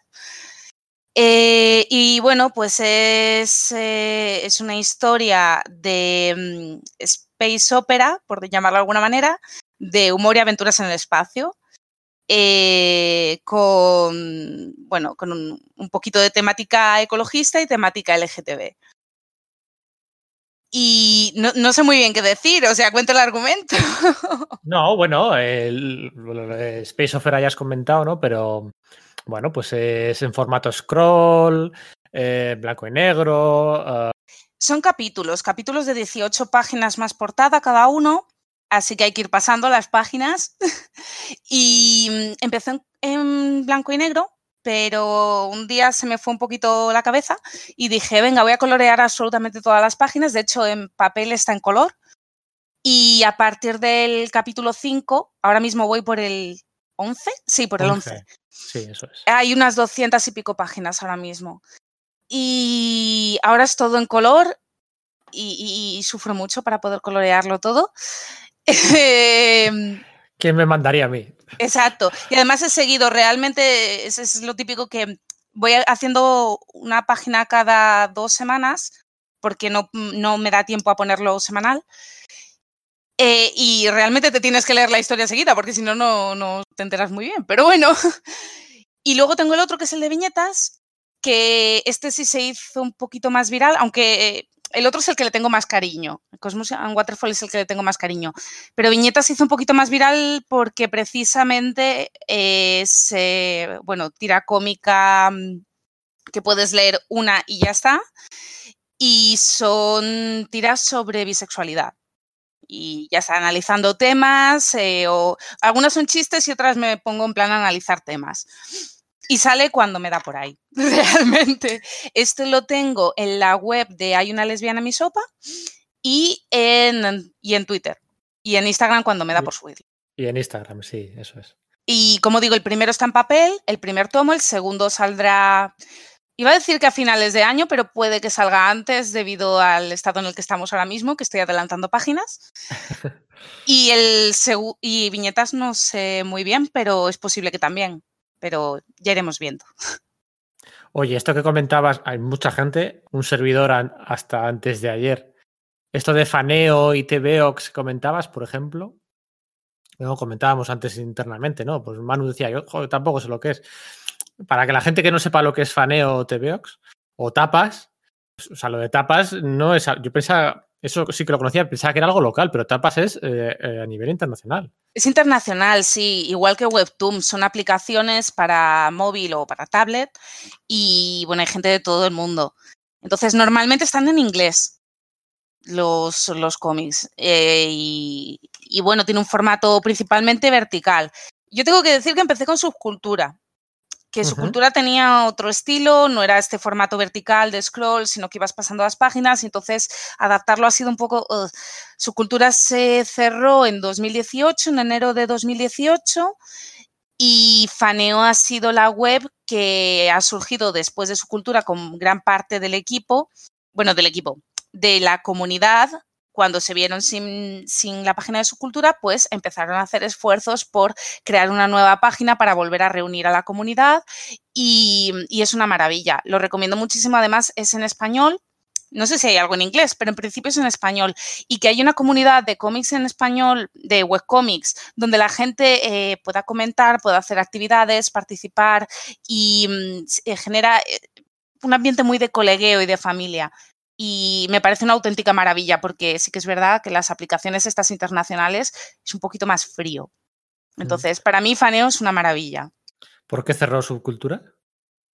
Buena pregunta. Un día dijeron los moderadores, eh, adiós. Dijeron, esto se ha acabado, los moderadores casi nunca escribí, los moderadores no, perdón, los administradores. Había dos administradores y un, día, en noviembre de 2017, dijeron, noviembre finales, y dijeron, hemos decidido que vamos a cerrar la web, no hubo más, bueno, hubo un poco de explicación de que no tenían tiempo, de que se habían desilusionado con el proyecto, algo así, y, mm, y que en dos meses chapaba todo. Y chapó. Eso suena a salseíto bueno que nos tenemos que enterar. hubo mucho.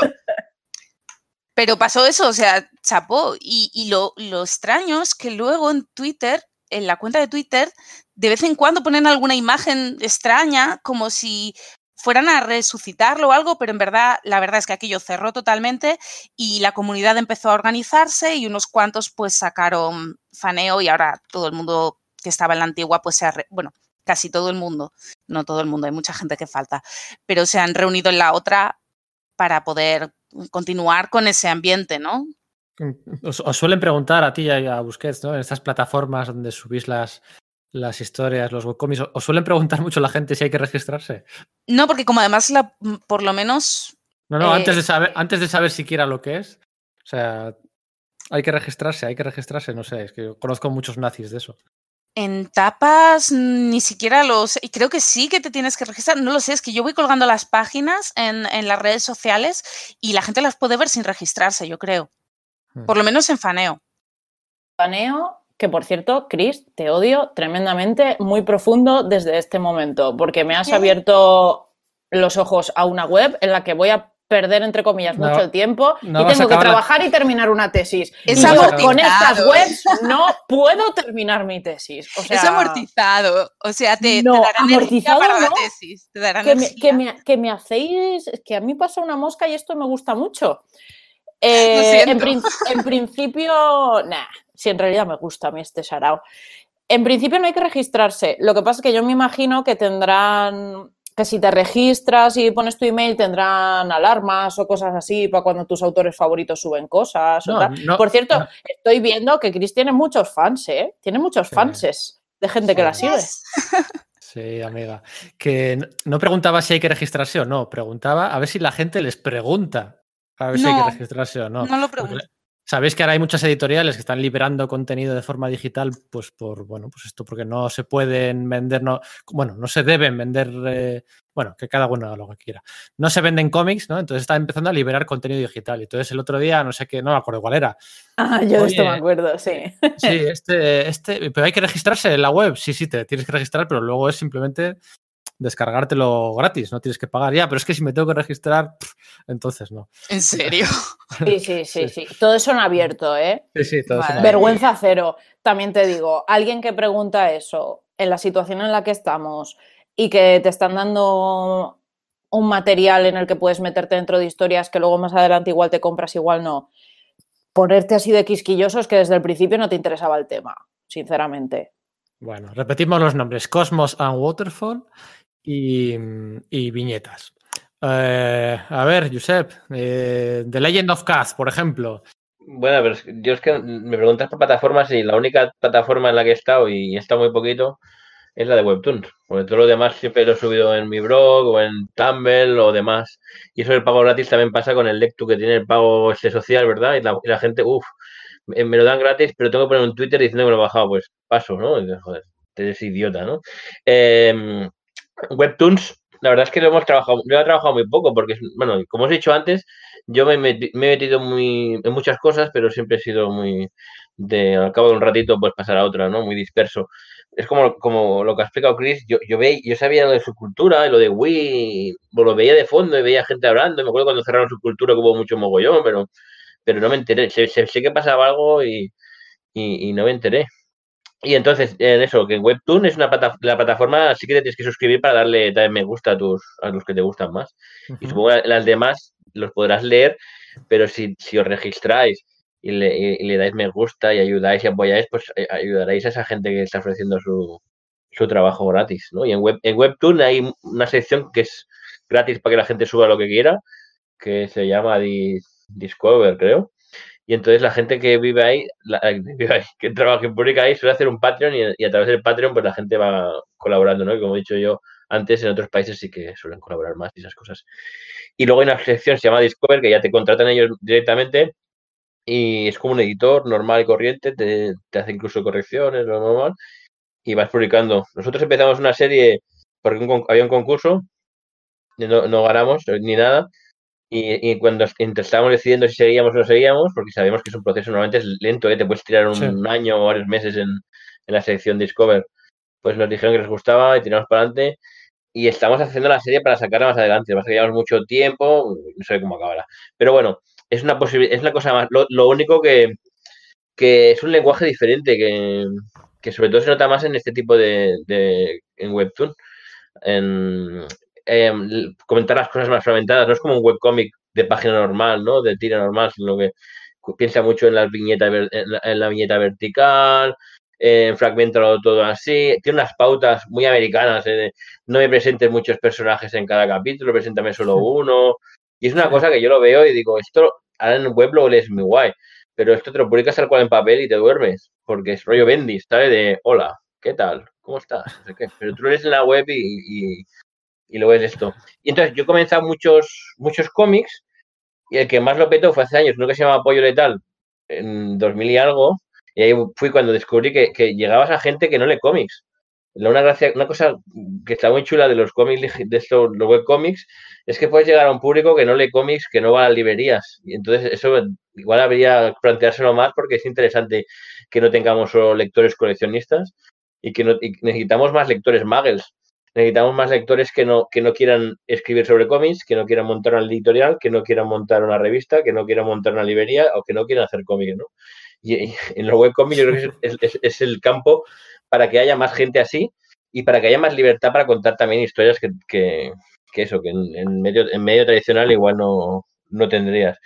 Y he empezado muchas cosas. de las últimas que habéis, mencionado antes, me parece curioso que se llama actividad extraescolar, que eran unas tiras de padres sacando a niños del colegio y esas bueno, yendo a buscar al niño al colegio y demás. Pero todo empezamos y está ahí parada, esa, no está muerta. Empecé Raura Ford también, que era con Ricard Efa, que publica para. sí. he comenzado un, montón. Y comencé, comencé Prox, que Prox no iba a hablar hoy de ella especialmente, pero es que casualmente, bueno, casualmente no, la, voy a publicar en, la, en Fandogamia, en la Fando Web, ¿no? Se llama Fando Web, que es un es como una pequeña plataforma que ha montado ellos para hacer varias tiras. Internet. internet.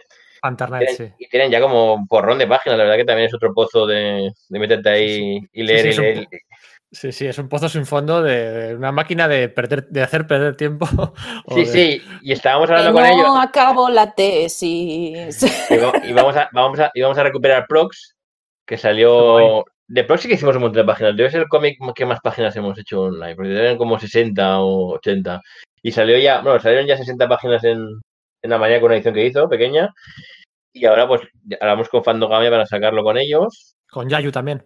Con Yayu, sí, sí, sí, sí. Entonces lo que hemos hecho es, remasterizar alguna página, alguna cosilla, un pequeño diálogo, sobre todo en la cambio caras y cosas que lo típico de dibujantes, si te permiten retocar, pues muchos lo van a retocar hasta, que se arranque de sus manos muertas. Y, y no sabíamos cuándo iba a comenzar y de repente ayer me vi que lo comenzaban porque no había fecha. Entonces, mira qué guay. Parece que han hecho adrede, sin decirles nada. Sé que puedo recomendaros que ayer comenzó el Prox, el webcomic, que más adelante saldrá en papel también, como todos.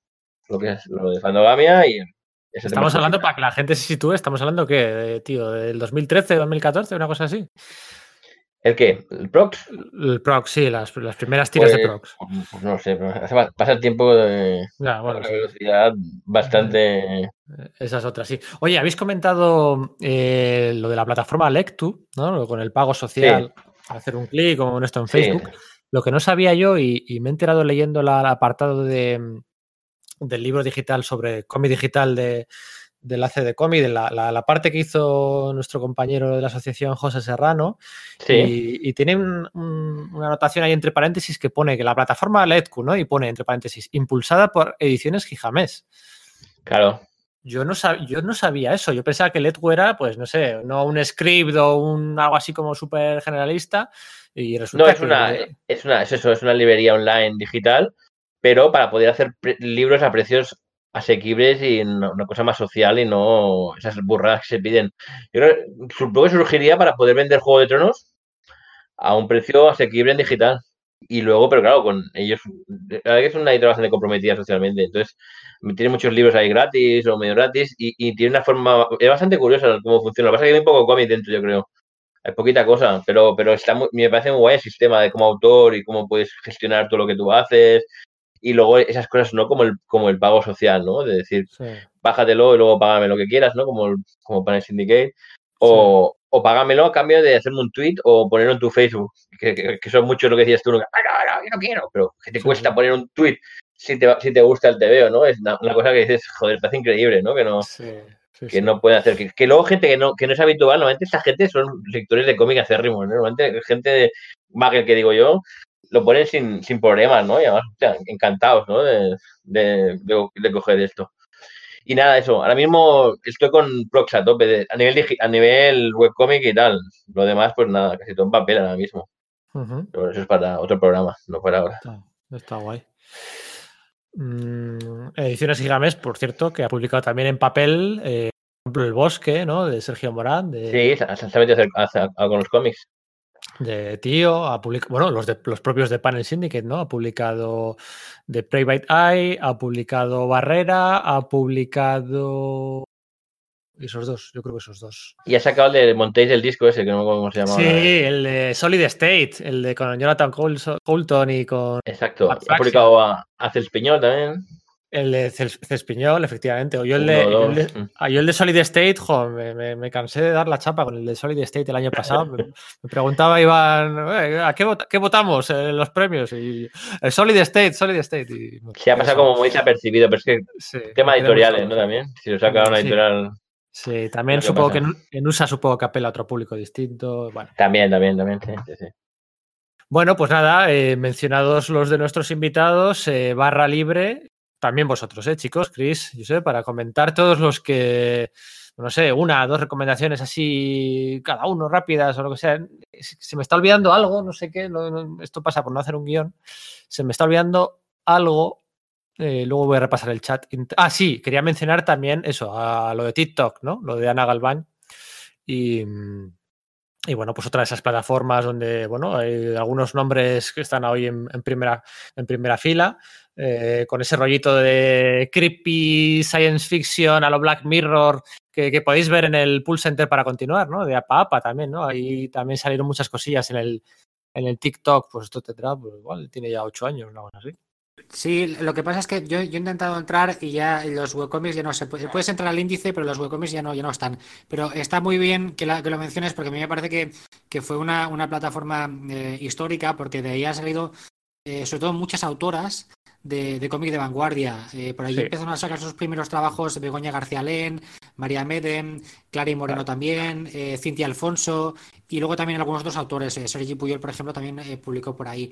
Entonces eh, fue una plataforma muy muy buena que hizo comunidad de unos autores que tiraban por otros lados, que que además Mm. cada uno por su lado, por su lado distinto, y los aglutinó muy bien. Y luego están Sí. muchos publicando en APA o en Fosfatina, y son autores que están teniendo salida internacional siempre de- desde esta pequeña, desde esta escena vanguardista, que es, es muy pequeña, pero, pero que me parece que es muy interesante y que, Sí. no sé, que habla muy bien del, del sector de la vanguardia en, en cómic en nuestro país.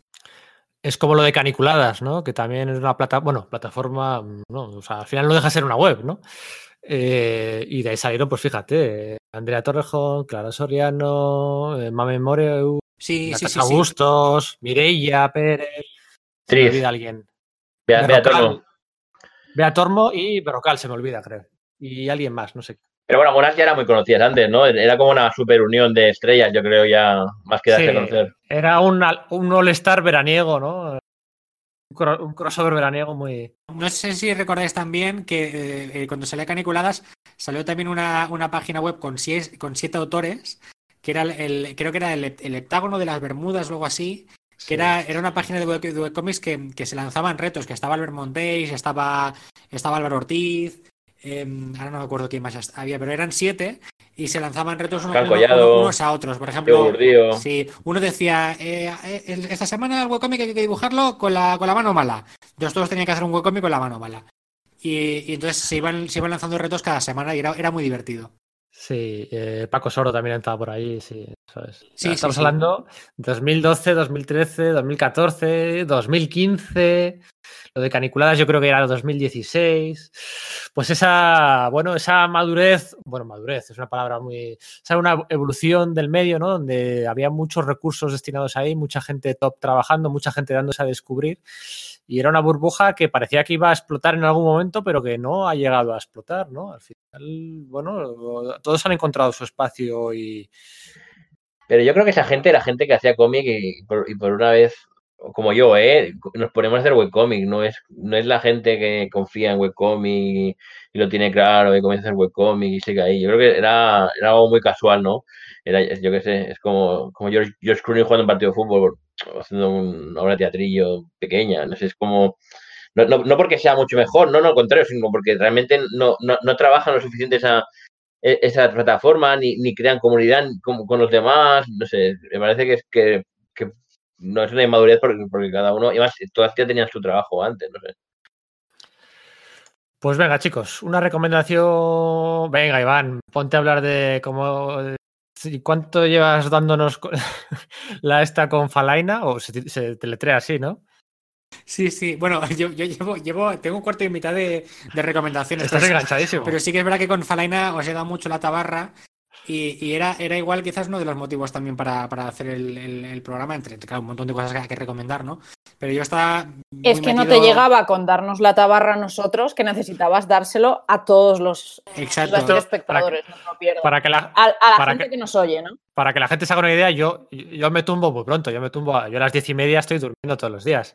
Pero Iván, Manu, Iria se quedan ahí hasta altas horas de la noche y yo todos los días, todos los días cuando me despierto, veo una propuesta de podcast de Iván. Es así o no es así. Hoy de esto. no, no, es así, es así, es tal, cual. Podríamos Podríamos hacer hacer- un programa de... Eso. Y la de webcomic fue la del lunes pasado, ¿no? O el Sí, domingo pasado y, y viste, está, está arraigado. sí. Es que bueno, claro, fue la, la iluminación, ¿no? De, de- de estar en todo el- con, el- con toda la cuarentena y todo el mundo... Claro, yo, yo lo que lo que hacía es en Instagrapa, en la cuenta de Instagram de reseño cómic, em, em, eh, estaba sacando, estaba despachando toda mi, mi, pila de pendientes y aparte estaba viendo compañeros que por Twitter ibas diciendo, ya me acabo la, pila de pendientes yo, y pensando, tío, madre mía. Y también con un poquito con la, con la mm, el remordimiento de yo estar eh, eh, reseñando cómic en papel que la, gente no se puede ir a comprar, con lo cual no, no favorece al lector, ni a la editorial, ni al autor, porque es una cosa a la cual el lector no puede, no puede acceder y yo egoístamente en mi casa sí. Y entonces enseguida pensar, coño, ¿a qué, a quién, quién, quién, a qué se puede acceder estando en confinamiento? Pues obviamente al, webcomic, ¿no? Entonces estaba con, con Falaina, que yo Falaina lo conocí porque en el, en el Congreso de, de Cómic de Zaragoza había una chica que es creo que la única persona que yo conozco que pueda, podría considerarse igual experto en webcomic porque escribió un, par de artículos y- y expuso un ensayo sobre webcomic, ¿no? Entonces tiene, tiene un par de artículos en, en revista Amberes, la chica se llama Margarita Molina por si queréis buscarla, entonces tiene un artículo de recomendaciones y otro un poquito de ensayo sobre los horizontes del, del webcomic. Entonces en el, artículo de recomendaciones hablaba de Falaina y en la, en la charla del Congreso también a los que lo conocían hablaban, mm, o sea, veías que se les, iluminaba la cara cuando hablaban de, de esta, de este webcomic. Y me la, la curiosidad y quise verlo, ¿no? Es, es un formato, lo que decíamos antes con la coña de la, la novela gráfica digital, porque tiene como mucho el empaque de, novela gráfica, ¿no? Pero en, webcomic. Es decir, quiere diferenciarse, quiere ser un producto que se diferencia un poco del resto en, varios aspectos. Y mm, principalmente pues porque es, un webtoon, pero en vez de lectura en vertical es lectura en, hori- en horizontal, de izquierda a derecha. Es, es una tira constante, que es otra de las gracias de la, de la historia, que es que no hay, no hay viñetas que las separen, sino que todas las escenas están conectadas con las líneas del dibujo unas con otras. ¿no? Entonces es una, como una, una historia constante que sí que está cierto que está dividida en capítulos porque hay ciertas elipsis, eso sí que es cierto. Y, y leí en la página que mm, eh, impresa ocupa 115 metros o algo, o algo así. Vamos, una, una, una brutalidad. La historia se lee eh, bajándotela como aplicación para móviles o para tabletas, es gratuita, o sea, podéis entrar a la Play Store y la podéis encontrar, ocupa creo que 325 megas o algo así. Entonces a partir de a la, que te la bajas ya la puedes leer. Eh, es en inglés o en francés, yo lo estoy leyendo en, inglés. Y bueno, básicamente cuenta la historia de una chica que tiene como una especie de, ataques epilépticos eh, un poco extraños, porque empieza, cuando, cuando le suceden, empieza a ver pues como eh, fauna marina, como peces o incluso ballenas, a su alrededor, ¿no? Es decir, va por la calle y ve estos como estos animales marinos alrededor. Y entonces empieza a ir al médico, empieza a mirar lo que tiene y, le descubren cosas curiosas. No, os explico nada más porque lo bonito de, Falaina es, es vivirlo. En el fondo de la historia, eh, a mí me recuerda otras historias. Me recuerda, por ejemplo, al, Gran Azul, que es una película de Luc Besson. No sé si la habréis visto. Y tiene este fondito un poquito misterioso, un poquito de personaje aislado del mundo, que parece estar más conectado con, la, con su mundo interior que con la, con la sociedad. Y, bueno, es la historia de esta chica como eh, pues entra dentro de un proceso de terapia para ver a ver qué es lo que le está pasando y luego hay una intriga, conecta con cosas de su pasado, con los recuerdos. Y entonces está muy bien contado o es muy interesante porque eh, la historia tiene efectos de, paralaje. Es decir, no, no, hay, no hay efectos de animación, pero sí que hay veces que las imágenes se superponen o funcionan en diferentes planos para crear ciertos efectos visuales. En especial, por ejemplo, pues cuando la chica tiene, tiene alucinaciones. Entonces juega, juega con esta cosa. Y lo otro que también es llamativo y que quizás lo aleja un poquito del, medio del cómic es que tiene una banda sonora. Pero la banda sonora es maravillosa porque es que te, te, permite sumergir, sumergirte en la historia completamente. Entonces es fabuloso. Yo por la noche lo que hago es apago la luz, pongo el móvil y te metes a la lectura de dos, tres capítulos y flipas. Es buenísimo, buenísimo. Sí, lo de Margarita Molina, que comentas, ¿no? La divulgadora, tiene Voy a, leer un parrafito, ¿no? Que tiene ella en la revista Amberes, ¿no? Que comenta un poco la, la, diferencia, ¿no? Entre el tipo de webcomics, ¿no? Dice que los webcomics suelen estar anclados a la forma tradicional de la página, son seriados y se distribuyen por internet. Los webtoons son historias cortas en forma de banda a lectura vertical y pensadas para dispositivos móviles. Los hipercómics, los hipercómics presentan historias no lineales y con un grado de interactividad más alto. Esto de interactividad hay que recordar que no es exclusivo del digital, también es posible la interactividad con el papel. Luego los motion comics, que es un formato que hace 8 o 9 años parecía que iba a petarlo, que Marvel y DC se metían de cabeza con los motion comics, con el Injustice, aquel que lo petó, acordados de Tom Taylor y demás. Los motion comics se acercan a lo que en el mundo pues es la animación, dice ella, ¿no? Como la animática, en formato página. Y luego los turbo media, son los que adoptan la forma de la pantalla horizontal y juegan con el, panel delivery, la aparición y desaparición de elementos, la superposición o justaposición. Son artículos muy interesantes, todos los estos de Margarita, Margarita Molina y sus, y sus recomendaciones. ¿no? De hecho, ahí es donde he leído yo lo de lo de la banda de, de filé, ¿no? En vez de banda de cine. Sí, sí, sí, sí, Verdaderamente es interesantes. Oye, antes de otra recomendación de Iván, venga, a nuestros invitados, Chris, eh, recomiéndanos un, ¿Qué se te ocurre? ¿Recomiendas algún webcomic? Uno solo. bueno, uno de momento, o dos. Uf, hay tantos que me gustan. Eh, voy a barrer un poquito para, para casa en el sentido de voy a recomendar autores españoles porque hay muchísimos webcomics americanos o, bueno, de, de, otros países, ¿no? Que están muy bien, pero voy a darle un poquito de publi a los autores españoles. Eh, iba a recomendar en Webtoon el trabajo de Rasen, Rasen Comics en Twitter, que hace cómic de terror, hace Melvina's Therapy y acaba de empezar Grimory Land. Es uno de los autores eh, así más patrocinados, o sea, que están patrocinados ahora por Webtoon y tiene un estilo así un poco rollo yunjito que mola muchísimo. Eh, después, Faneo, no me voy a cansar de recomendarlo. Si miráis arriba, los que están en lo de premios 2020, ignorar el mío, mirar los demás, porque son una maravilla. Especialmente mi favorito es el de Lady Lioness, que tiene un dibujo que es una pasada, así un poco estilo Innocent. Eh, bueno, el de En busca de una moza, pura conciencia, me gustan todos. Eh, también en faneo está Ibosim, que es eh, de historia antigua con un poquito de fantasía. El erotismo de los de Monster Wealth o Falle, no sé cómo lo tiene ahora mismo. Yo estoy diciendo muchos. El último, En Lectu, Patata de Gurripurru, que es una historia preciosa. ¿Cómo, y Patata de burrupurru. Patata de grupo. Los voy a poner todos luego en Twitter o algo porque es que es una maravilla y como digo, no podía coger solo uno porque hay tantísimos que, que- que me parece que hay autores tan buenos en, en España y en Latinoamérica y todo que están haciendo obras en español y merece la pena echarles un ojo. Bueno, Russell la está haciendo en inglés, pero da igual, es un amor de muchacho y merece todo el apoyo. Así que, no sé, luego si se puede poner eso en Twitter y tal, nuestras recomendaciones, pues Sí. genial. Sí, sí, esa, esa es la idea, ¿no? Porque al final, el que esté ahí con el boli apuntando con el teclado, pues tampoco basta. Sí, pues lo hacemos así. Entonces, recomendaría mil más, pero me voy a callar de momento. Vale, Josep, Yo es que la mayoría, ya digo, soy muy ignorante, conozco 50.000. La mayoría los, de los que sigo bastante, sigo y ya los hemos mencionado. Soy muy fan de, pero también son, son colegas, entonces no es nada imparcial. Pero el sistema de 13 y Crónicas PSN, pues eh, siempre están ahí a tope. Y antes de que entrara, lo, lo que, lo, de- lo que hay en Fandogame hay cosas muy majas, como lo de Ponzi y sus peripecias sexuales, es bastante divertido. Y, si vamos, y por decirlo en inglés que me gusta mucho y que casi nadie menciona y que pasó como súper desapercibido, pero yo creo que si hicieras todo un favor lo leyeras, el, el la Hermandad de la Biblia Perry, que sacó a Steve Perry, y son unas tiras muy demoledoras. Cada tira cambia de estilo, y lo sacaron y ahí se quedó. Porque el humor ya sabemos que no es una cosa que... sí, el humor como que tiene que ser eh, gratis y en Twitter, ¿no? Y Sí, no, y hay otras cosas que me parecen interesantes, pero como por cómo han trascendido, ¿no? Como, como Sign Night and Happiness, ¿no? Las tiras estas que todo el mundo ha leído algunas, seguro.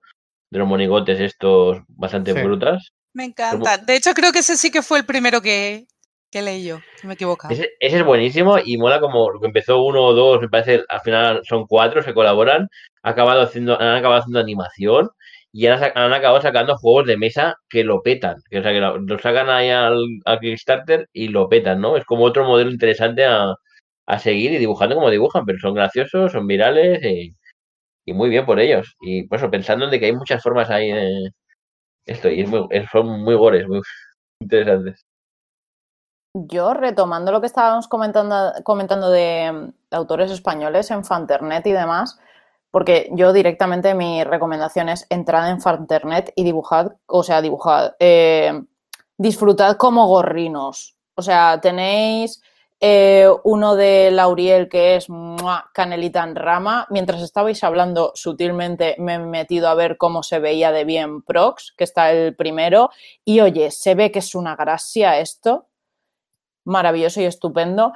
Y luego yo con el que me tiro por el suelo todas las semanas es con el de Mr. Prolapso. O sea, es que me río y esto, esta recomendación va también, yo lo sé, de parte de Manu, que hoy no podía estar en el podcast y yo sé que si él hubiera estado, hubiera recomendado eso. Porque es que es salir una tira y nos la mandamos como locos por, por el chat, que mmm, Pedro tiene que estar de nosotros hasta las narices. Y luego de recomendaciones internacionales, eh, yo es que el 99% de lo que leo son mujeres estupendas que publican cosas estupendas, pues, eh, por ejemplo, una que no hemos mencionado hasta ahora, que es Cassandra Kalin, que suele publicar en tapas y que es Slice of Life normalmente, pero maravillosa, tanto a nivel dibujo como divertido de las historias de absolutamente todo. Muy, muy guay. Otro botito por aquí para Cassandra. Es que es maravillosa, por favor, cuando dice, ¿cómo crees que te pones la coleta? ¿Cómo te pones en realidad la coleta? Y son tonterías tan cotidianas que es que te meas de risa. O el momento quitarte el sujetador. Fantasía total, que es como de, me representa muy fuerte.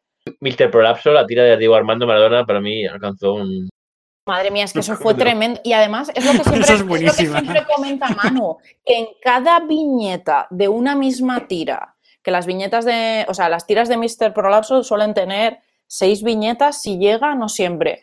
El caso, que en cada viñeta los mismos personajes tengan distintos nombres, es maravilloso. O sea, es que no puedes dejar de reírte porque tiene tanto detalle, tanto en la tonta que está contando como en cómo lo está dibujando. Muy fan, muy, muy fan. Y luego lo bueno que tiene, lo bueno que tiene Fanternet es que te dice cada historia cuando se publica y no tienes que ir como loco diciendo, hoy habrá salido algo, hoy no, que somos muy yonkis nosotros de estas cosas. ¿Os suena si Manuel Álvarez es también de Fanternet? Estoy buscándolo ahora. Espérate, porque yo soy malísima para los nombres. Me, me suena que sí, ahora no recuerdo la tira, pero. a ver, tengo Hace así como un perro raro y hace. Es un poco. Es que me ha recordado porque es parecido a lo de Mr. Prolaso. Bueno, me recuerda a mí un poco, vaya. Ver, Sí, espera. sí, creo- sí que está, me parece. Y salió un recopilatorio, ¿no? Hace mucho. No recuerdo Es que no sé si no sé si ha salido o si tenía que salir. que sale el perrete en la portada y decía algo Sí, de. es, es el, de, el de inserte título aquí. Sí, sí. Ese. Ese es muy bueno Está también. muy guay también, sí. Sí, es, es un poquito. eh, Manuel es un poquito de la escuela de, de Joaquín Guirao. De esas historias de, de humor que no sabes si son humor o terror. Y que eh, al final no sabes si reír o ríes, ríes con la risita nerviosa, ¿no? Porque dices, uy, esto es un poquito chungo, ¿no? Y, y es muy curioso. Trabajar a ese nivel el humor me parece, pf, me parece increíble. Ahora ahora que dices chungo, Joan Cornellá también lo petó mundialmente, ¿eh? Con sus Sí. historias chungas. Sí, sí, sí, sí, sí, sí, sí, Pesadillas con eso, por favor. Todos los personajes con la misma cara. A mí, a mí de Fanterret em, em, me, me leí del tirón el de Lauriel, el de Nada del Otro Mundo, que me parece, pues eso, un culebrón muy divertido, romántico, fantástico, em, muy, muy guay. Y luego también el Doglaf. El Doglaf es una, una ida de la olla espectacular. Es, es humor es a muy partir bueno. de- Es un clásico también, ¿no? Sí, sí, es, es como situaciones de sexo en un mundo de medieval fantástico típico rolero. Y, pero yo no sé de dónde coño se le ocurren a este tío eh, las situaciones, mm, porque es que dices, está mal de la cabeza, pero te ríes mucho, porque es que es, es tan, tan loco todo. Tengo que decir que estoy mirando ahora mismo la web de, de Fanternet. Estoy viendo aquí en la, en la mm, columna de la derecha los, eh, los webcomics. Estaba pensando, ah, pues hay muchos que, que me los he leído, están guays. El de Bitches, luego veo aquí el de Stage One también me suena, el de ahorita y tal. Y de repente me veo abajo el de gobierno de España. Digo, ¿pero qué es esto? O sea, ¿a quién se le ha ocurrido poner el, logo del gobierno de España, y de Ministerio de es porque- Cultura, ahí debajo? Pero es porque tienen una subvención, claro. Y tiene- están obligados a ponerlo. Te prometo que me he quedado como. Este, que parece un este banner más. Ya, por, por cierto, ahora que has dicho el de BC Bitches, es, eh, para mí es, es un clásico reciente de, de, o sea, de mm, historias de, de cómic de autobiográficas de dibujantes. Yo, pa- para mí es como... No, no, no andaría muy lejos de los, los profesionales de Carlos Jiménez. Lo que pasa es que, claro, es en la época actual y es otra forma de trabajo completamente distinta, pero por, esa, por eso mismo el contraste me parece interesante. Como Carlos Jiménez contaba las historias de los autores de su quinta que trabajaban en un estudio, que trabajaban para revistas extranjeras, pues con todas las historias, que eran todo tíos, y, y las Boys y Bitches, que cuentan las historias de ellas dos, que son dos chicas, que trabajan otro tipo de humor, trabajan con el medio digital, que la vida es completamente distinta, pero tiene también sus similitudes, tienen sus ciertas cosas similares. Y en perspectiva, haber leído los profesionales y luego leer BC Bitches me parece muy interesante. Y el, Bill- el Business Cat también me mola un montón, ¿eh? Otra recomendación. Hace poco también ha pasado como. se- pasa mucho desapercibido. Salió un papel hace poco y a mí me, me flipa. Está bien un humor para muchas para gente que tenga gatos, ¿no? Pero el gato este que, que es un señor de negocios que hace cosas de gatos, ¿no? Como encargar a su secretaria que le traiga 100 cartones de leche, cosas así, ¿no? Que haría un, un gato empresario. Negocios y galletitas. Genial ese gato, me encanta. O quedarse mirando en una reunión la mesa y lanzar la taza y cosas así, sí. Mira que yo soy de perros, ¿eh? pero es que ese cómic me parto de risa con él. A Scott McCloud le daría, le daría un parraque si nos escucha, ¿eh? Bueno, pues que se lo dé, ya ves tú. Scott McCloud sacando la libreta, anotando cosas que se tiene que leer. Eh, Venga, más recomendaciones. A ver, ¿qué tenéis por ahí apuntado? Yo me acabo de acordar de uno español antiguo que se llamaba Cinco Elementos. No sé Mm. si os sueña, si os suena. Sí, que hizo Sí. Raruto, ¿no? Lo- Antes hizo Raruto, ¿no? Puede ser. Antes hizo Raruto y luego se hizo muy famoso y me acabo de acordar que es bastante antiguo y, y- y tuvo mucho fandom. Sí. Yo no lo he llegado a leer, pero gustaba mucho este. Creo que tuvo que esquivar, ¿no? Derechos de cuando sacó Grenade del cómic, no sé. Pero sí, tampoco he leído más que alguna página o algo, pero me suena mucho el fenómeno, ¿no? Que dices. Y Sí, agotarse, sí. agotarse. Y en los cinco elementos que ya algo suyo más también, ¿no? Me parece, pero hace mucho que no oigo hablar de este hombre. Mm, Bueno, yo he oído hablar por unos amigos en común, pero sé que luego hizo un juego que se llama Coffee y tal. Eh, pero, pero sí que tuvo una época en la que estaba como en todas partes y bueno, pues no sé, le deseo lo mejor, que también se vaya viendo por ahí y eso. Pero sí que eso, hubo una época de boom total que estaba, estaba en todas partes. Iván quería comentar alguno más eh, de los que le han flipado, ¿no? Uno de, los, de, los, que le han gustado, alguno más eh, entrando en detalle, ¿no, Iván? Sí, bueno, yo tengo, tengo uno, unos cuantos aquí que además igual son interesantes para la gente porque tienen, tienen, ya, tienen ya cancha de hace tiempo para, para poder leer y leer y leer. En uno de ellos, que a mí me encanta, eh, es el, el Harka Vagrant de, de Kate Beaton, que me pareció muy divertido cuando lo descubrí. Lo, creo, no sé si lo publicó aquí en papel Ponemon, creo recordar. Y bueno, mmm, lo podéis encontrar en la, página web de, la autora, que recopila en el archivo todas las tiras que ha dibujado mmm, para webcomic, que están abiertas para leer. Eh, lo que hace Kate Beaton es, son eh, tiras de humor a partir de personajes históricos eh, y también a partir de personajes eh, ficticios eh, célebres, ¿no? protagonistas de, de, pues de, de, novelas. Pero también con personajes de, cultura popular, con algunos también de superhéroes, con, con fenómenos populares.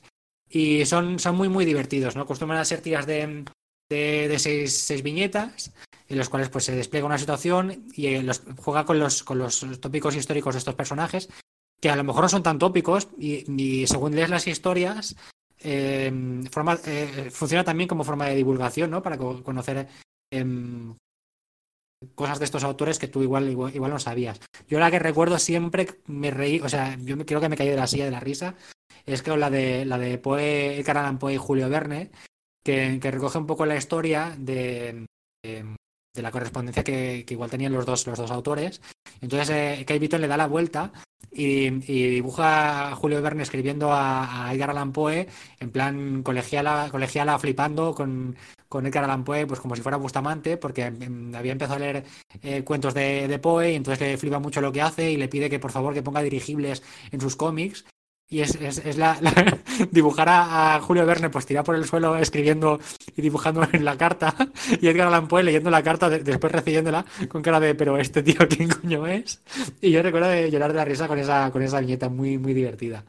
Pero tiene, tiene de todo, tiene viñetas de Gengis Khan, tiene viñetas de, yo qué sé, de Batman, tiene viñetas de, de ya lo diré, pues de, de autores y autoras de literatura, mucho, muchísimo, y también de, de acontecimientos históricos y lo podéis encontrar todo en, su página web. También tiene una cosa muy divertida que hace, que es coge, portadas de, novelas de, del, del, Gori, el autor este así un poquito, poquito macabro, y, y, entonces lo que hace es las utiliza como si fuera la primera viñeta de una tira, y luego entonces ella, ella desarrolla la, historia a partir de esa primera viñeta, ¿no? Y te descojonas de la risa. Es muy, muy, muy, muy, muy divertido lo que hace. Es una, es una pena que saldrá en el libro, ¿no? Sí, salió, salió un libro que lo, lo publicó Ponemon. Eh, de hecho, creo que lo podéis encontrar eh, liquidado, sí. porque no sé si hicieron una liquidación y en Por eso el, es, una, es una pena. Los que queden por ahí sí. estarán igual, a, igual descontados de precio. Sí, sí, no, a mitad de precio. Es, es, es una pena porque sí. es un tebeazo y eso hace más complicado sí, que recupere más material de, de, esta autora. Sí, yo recuerdo, recuerdo que en Barcelona creo que fue, en Continuará los encontré, creo que estaban a 8, a 8 euros. Un el paraíso del saldo. En, en, en, tapa dura, estaba muy bien. Y hay un segundo libro publicado en inglés que aquí no nos ha llegado, pero bueno, están todas en internet, las podéis encontrar todas ahí. Lo que está guay de ellas, los cuentos para niños que ha sacado, Astronave ha sacado uno o dos, el del, el del Pony Bizco, bueno, lo recomiendo mucho. Si ustedes niños. Hostia, pues esto no, lo, esto no lo sabía. El, el, Pony sí que lo conocía de las tiras, que aparece de vez en cuando, pero no, no sabía tiene, que hostia, pues tiene, tiene, un cuento para, tiene un cuento para niños que sacó Astronave, que es buenísimo. O sea, es una princesa y le regalan un pony, pero pony, bueno, un caballo de batalla es un pony. Os lo recomiendo mucho, mucho, mucho, mucho. Es un cuentecillo, el típico regalo que luego lo leéis vosotros y podéis regalar a todos sí. los niños que conozcáis. Os lo recomiendo mucho. Kate, la, no me acuerdo el nombre ahora, pero que con el, la, el autor está en, en, Astronave. Tiene creo que dos cuentos, el otro no lo he visto, pero el primero, el de la princesa y el pony, es buenísimo. Ah, pues, pues mira, ahora que dices esto, otra recomendación que tengo que tengo por aquí para hacer eh, es de también es cómic infantil juvenil, que son los cómics de, de Margot Malou, que aquí lo sacó Maeva Young, eh, pero salieron primero como webcómic, son del, del autor eh, Drew Wayne, Eh, y creo que lo podéis encontrar. Bueno, aquí la traducción es Los espeluznantes casos de Marco Malú, pero en webcomic, para buscarlo, es The Creepy Cases, The Creepy Case Files of Marco Malú. Las historias son, em, bueno, es un, chico que con su familia se traslada, se muda a una ciudad, pues lo típico, entorno nuevo, sitio diferente, y el niño enseguida ve que mm, hay como cosas raras, ¿no? Como, como empieza a advertir como que hay criaturas que viven en las sombras, en las esquinas, en los sitios donde los humanos no se mueven en la ciudad, empieza a advertir pues, que hay toda esta serie de criaturas.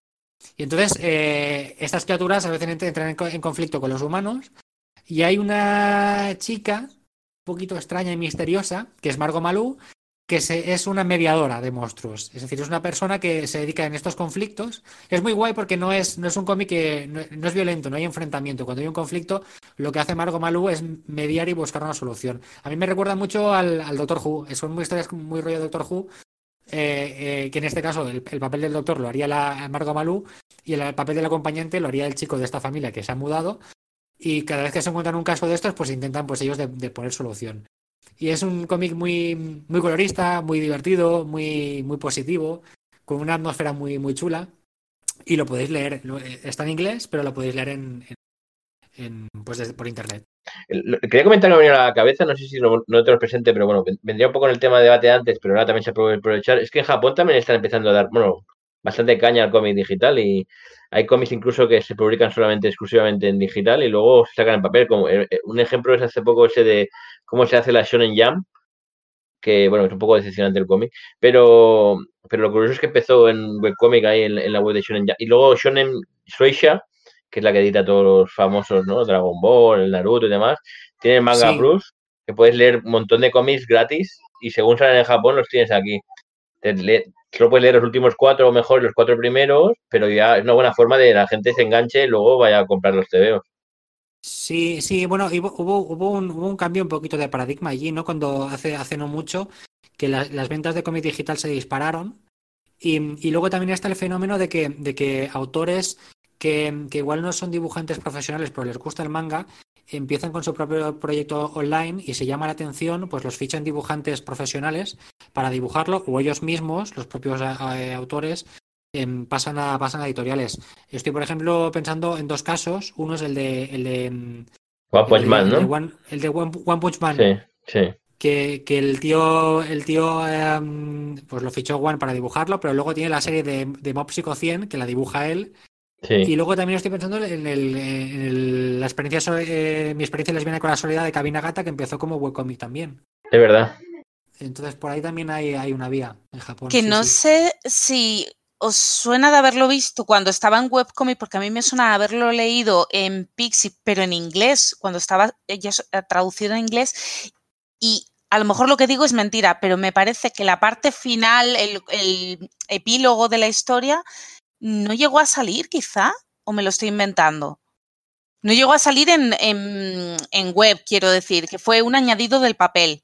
es muy posible. ¿eh? Es muy posible. Me suena a mí que luego lo, ¿no? escribió algo sobre cómo ha ido la experiencia. Sí, porque yo recuerdo, yo recuerdo leerlo en Pixip, ya digo, cuando estaba en inglés, recuerdo leerlo, quedarme con una mm, sensación de, uff, qué mal cuerpo, ¿sabes? Y, y, leerlo luego en papel y con, con, ese añadido, creo, ¿eh? Mm, igual me estoy equivocando, pero digamos que tiene un cierre más amable. Sí, sí, al final, al final te quedas bastante. Sí, sí. Pero ya digo que no, no, pongo la mano en el fuego por lo que estoy diciendo. ¿eh? No lo sé, pero sí que es verdad que al final es un poquito más. Mm. Acabas guay. Bueno, guay. Un poquito mejor, sí. Ahora que decíais eso del cambio de paradigma, me de cómo en Estados Unidos, ahora con lo del parón de la venta de cómics en papel, los cómics de Marvel, de DC, de Boom, de Dynamite, de Image, de todas las grandes editoriales de allí, de Valiant, pues ahora durante este mes, claro, están con el pollo que tienen ahí con el coronavirus y no se puede distribuir, eh, la, distribuidora ha cerrado, o sea, no, no se pueden distribuir cómics, ¿no? Y durante toda la semana eh, previa a, esta semana en la que estamos ahora, pues parecía como que las grandes editoriales, Marvel y DC sobre todo, iban a migrar a, bueno, a continuar publicando en digital, ¿no? Pues no publico en papel, pero el digital lo continúo, ¿no? Pero la presión, o sea, todo parecía que iba a ser un cambio de paradigma, ¿no? Y que todos los lectores pues iban a, virar hacia el digital y se iban a suscribir para descargarse los cómics y, y, que esto iba a ser un hito y tal y no sé qué. Pero la presión de las distribuidoras norteamericanas, de las tiendas, de los retailers, que se llama allí, de, la, de, las, de las tiendas de cómics, ha sido, bueno, ha sido excesiva, ha sido, bueno, cada uno pues defendiendo lo suyo, ¿no? Durante todo el fin de semana y han hecho cambiar de opinión a Marvel y DC a un día vista de la publicación de los cómics en digital y los han retirado. O sea, lo que comentabais de Shueisha y de todo el cambio de paradigma en Japón, en Estados Unidos no va a ser posible, o de momento no va a ser posible, porque durante este mes veremos en mayo, porque esto tiene pinta de que allí va a continuar. Bueno, pero, pero... Shueisha, pero el Shueisha Manga Plus no vende los mangas, ¿eh? solamente los enseña y luego tú ya lo tienes que comprar en tu librería y demás. Uh -huh. O sea, es como, un, es como una, la, la, editorial hace el esfuerzo de, de acercar ese material pues, a gente que ya no lo leía o gente de esto, pero luego sí que...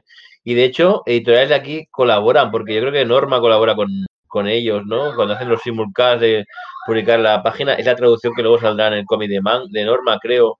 Así que está bastante unido y te viene un enlace a, a, la, a, la, a Norma para comprar los, los, libros suyos. Me parece que es bastante inteligente la maniobra.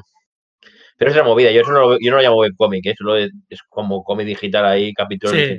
Efectivamente, esto en Estados Unidos también es, es cómic digital, o sea, el cómic que sale impreso, pues te sale a la vez también. Eh, sí, me sonaba, me, me sonaba, que lo habían eso anunciado para mañana, ¿no? O ayer o hoy, sí, claro. Para no, no hoy, no hoy, fecha, parado, sí.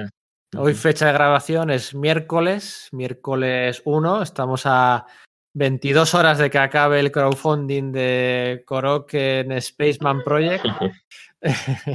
y nada, Una lo pararon cosa os voy a decir, necesito ese cómic.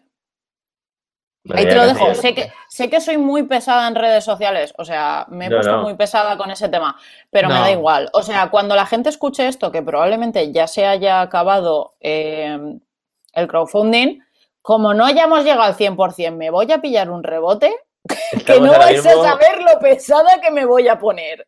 Estamos ahora mismo a 96 sí. a falta de 1300. Ya, eso está. Eso es. 24, ya, sí. 22 horas, sí, sí. Toquemos madera. Eh, lo que decía, al final el cambio de paradigma, eh, que, que, bien suena esa palabra, pues no ha podido ser de momento, ¿no? Veremos en mayo si, si, si Marvel y DC se pueden permitir estar otro mes sin sacar novedades. Pero, o sea. pero sí que hacen un poco para cultivarlo. De verdad que no sé si lo siguen haciendo a un comic book, que sales el, compras el comic book en papel y te regalan la, la versión digital, ¿no? O, sí. o, sí, te mandan está... un. Eso es. Pero bueno, lo, o sea, lo, los, quien tenga Comixology me entenderá. Los cómics en digital en Estados Unidos cuestan lo mismo que en papel. Sí. No se piensa aquello de que no, costará un dólar o dos dólares, ¿no? No hay que imprimir. No, no, no quien tenga la Comisology, la aplicación, eh, no, no, el, no, el, que piratee, ¿no? El que se lo baje piratea porque, porque sí. se lo comprará en castellano o lo que sea. No, no. Los cómics cuestan eh, lo mismo, 3,99. Algunos cuestan incluso más.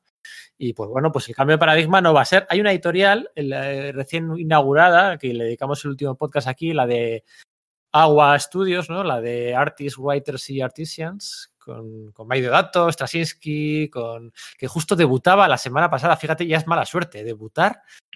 O sea, lanzar tu empresa la semana anterior a, a, al cierre de, de, del mercado, ¿no? Y claro, ¿qué haces? Es que esa editorial sí que se va a saltar, bueno, las reglas de no publicar en digital y va a publicar en tapas, ¿vale? Lo que decíamos antes, ¿eh? Tapas es más internacional de lo que el nombre pueda, pueda llevarnos a pensar aquí, ¿no? A cultura española, ¿no? Eh, eh, tapas es algo super global y Agua Studios va a publicar en, eh, en, tapas. Así que a ver este cambio de paradigma, bueno, pues si es mm, retrasar lo inevitable o, bueno, o si la cultura y la presión de las tiendas hace que, hace que dure hasta que se levante el estado de alerta. La, la verdad que podéis, podéis, hacer un especial, el estado del cómic durante, la, durante el confinamiento, ¿eh? Porque salseo sí. que le gusta a ella, ¿no? Sí, salseo, salseo. A ver, a ver, a ver qué acaba mía, todo le, eso, ¿no? le, he dado, habéis dicho salseo y le he dado tantas veces al micro para que se encendiera que lo he apagado cuatro. Claro, lo que pasa es que todo aquello parece construido sobre un castillo de palillos y en cualquier. Pero bueno, eso sí, eso da para otra. De otra todas ocasión, formas, es que lo que es más... estabas comentando, Pedro, de, de Marvel, DC, que son muy grandes, que no va a cambiar el paradigma y tal y cual en Estados Unidos por las por las esto, por las distribuidoras y demás, es que claro, eh, ahí están hablando de unos volúmenes de, de impresos y de repartidos que es exagerado. Pero es que yo antes, bueno, antes no, eh, ayer, eh, mirando cosas para el podcast y demás, resulta que lo que yo no sabía es que lo de Comixology, o como narices se pronuncia, pertenece a Amazon. Sí, lo compraron hace 3, 4 años, cuando Amazon se puso a comprar pues, Depository, Comixology, sí. Pues eh, claro, es que dices, es que según qué cosas, ¿cómo va a cambiar el, el paradigma siendo que detrás están siempre los mismos. Comprándolo todo ahí. ¡Ah! Que es como de, sois unos ansias, copón. Está por ver. Al final Diamond ha dicho que no distribuye los cómics, pero bueno, puedes llegar a acuerdo con otra distribuidora y que, no sé, aquí en España un 20% de las compras son de FNAC. Allí, pues, pues oye, igual distribuyendo a 50 librerías con, concretas con tu camión igual te merece la No lo sé, no lo sé, no lo sé. Esto es... ahí, habrá que ver cómo está Diamond, ¿no? la proporción, porque cada vez han conseguido más poder las librerías de generalistas, ¿no? Que, que venden más allí. Sí, lo de, y también, Diamond es un y, también es muy diferente a cómo funciona allí que aquí, claro, allí, claro, las librerías, las librerías pueden hacer presión cuando no, cuando se lo comen todo en firme. Claro. Aquí es que tienen devolución, entonces es, es un mundo completamente diferente. Esto me recuerda que hace poco, hablando con, con Bea Tormo, me explicó dónde trabaja ella y no sé si la conocéis, pero es bastante interesante hablar porque es una forma digital que, yo no conocía. Hay una editorial que se llama Epic, Epic con, con, con exclamación al final, que luego la pones a buscar y te sale el Fortnite, ¿vale? O sea, tienes que poner Epic y, y, libros. Y es una plataforma de libros para niños, juvenil y demás, con un cómic. Y entonces tienen libros de otras editoriales y creación propia. Ella trabaja haciendo libros para ellos. Y, es una tarifa plana. Es una tarifa que tú pagas, no sé, 5 dólares al mes, creo, 5 dólares al mes, y tienes todo lo que hay en la web, lo puedes leer. Pero, además, en lo suyo, hay ayudas para profesores, bibliotecarios, con, o sea, dosieres extras, pues con ejercicios, lo que sea, no sé, texto, no, no exactamente lo que existe. Y los profesores tienen acceso gratis a, a, la plataforma. O sea que ahí todavía hay ideas por explotar en el mundo digital que me parecen súper interesantes. Y esta tiene además, también, que además de poder leerlo y demás, pues tiene lo de los efectillos, pues hay un audio, un audio para que te puedas escuchar las cosas, que esto también para chavales de aquí que quieran practicar inglés, pues me parece maravilloso, ¿no? Escuchar la pronunciación de, de, las, cosas. Y ya que es muy curioso y, hay todavía por ahí bastantes formas que explorar. La verdad que el webcomic yo creo que no está nada, nada, nada, nada, nada explotado de, por lo que todo que podría dar. Bueno, oye, para ir acabando, eh, Iván, que tenías por ahí bajo llave un par de recomendaciones, dos, tres, cuatro recomendaciones más, ¿no? Que no queremos que se nos pase la oportunidad. No, que, digo que le estaba diciendo, o estaba intentando decirle a Pedro que si le parece bien, pues que puedo hacer las tres, cuatro recomendaciones que a mí me quedan y cerrar con la que él, con la que él ha abierto el programa, porque me parece curioso que hemos empezado con una y podemos cerrarla con esa y así lo hacemos en plan ciclo. Y pero ojo, con la, ojo con la extensión de las recomendaciones, que yo en algún punto de esta vida me gustaría cenar, ¿eh? También te lo digo, que nos ha pasado lo de siempre. No vamos a llenar el podcast, seguro que nos quedamos en silencio. Ajá. ¿Quién quiere cenar cuando puedes cenar cómics? Claro, ahí estamos. Bueno, pues si os parece, en, filo, en filo la, la recta final esta. Y entonces, eh, un cómic muy interesante para que la gente que eh, se aburre en casa y está sola y tiene ciertas necesidades fisiológicas. Tenemos un cómic eh, erótico pornográfico muy interesante de, de Incase, que es Alfie, no sé si lo conocéis, em, que son eh, bueno, historias de personajes en un mundo medieval fantástico, pues con sus, sus hobbits, con sus elfos, con sus humanos, con sus orcos. Y entonces habla, habla del personaje principal que es Alfie, que es como una especie de hobbit o mediano, una chica que mm, empieza a tener pues este, esta primavera sexual y empieza a descubrir también el sexo con otras razas, con humanos. Ojo aquí, cuando hablamos de cómic pornográfico, muchas veces tenemos la idea de que, mm, eh, empieza la historia y ya la venga. Es una, excusa para, para el mete saca y, se acabó. Y no, Alfie, una cosa que tiene muy chula es que los personajes eh, están muy bien trabajados, tiene un desarrollo de, personajes muy interesantes y tiene una trama que abarca toda la historia y que sí que es cierto que, claro, hay encuentros sexuales y, en Case se recrea mucho en el dibujo, o sea, es dibujo de cómic pornográfico total, para contar los encuentros entre los personajes. Pero, pero mm, yo creo que mola mucho más cuando el personaje tiene un cierto desarrollo de personalidad detrás. Y en este cómic está, ¿no? Entonces a partir de ahí pues se va desarrollando la historia. También muy interesante que es un cómic que, no es eh, de relaciones cis hetero, sino que cubre una amplia, amplia variedad de, tipos de relaciones sexuales. Y, me parece fabuloso todo lo, que nos cuenta. Es decir, te lo puedes leer como un cómic para hacerte una paja y te lo puedes leer como un cómic normal y corriente porque te apetece leer la historia. Y me parece muy chulo lo que hace.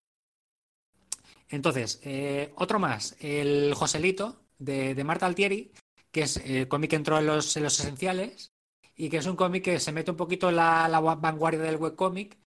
Eh, y la historia es de, un chaval que es como una especie de, influencer millennial en su, en, su barrio, pero son historias como muy costumbristas, como muy de culebrón, ¿no? De, de Joselito conoce a una chavala de, su barrio que le gusta mucho, se junta con, los colegas, se le hace unas cosas, em, luego te cuenta que Joselito tiene ataques de ansiedad porque pues él tiene ese problema y, son como muy costumbristas pero de, chavales jóvenes actuales, ¿no? De historias de veintañeros de la, de la época actual del, eh, generación Z, podría ser.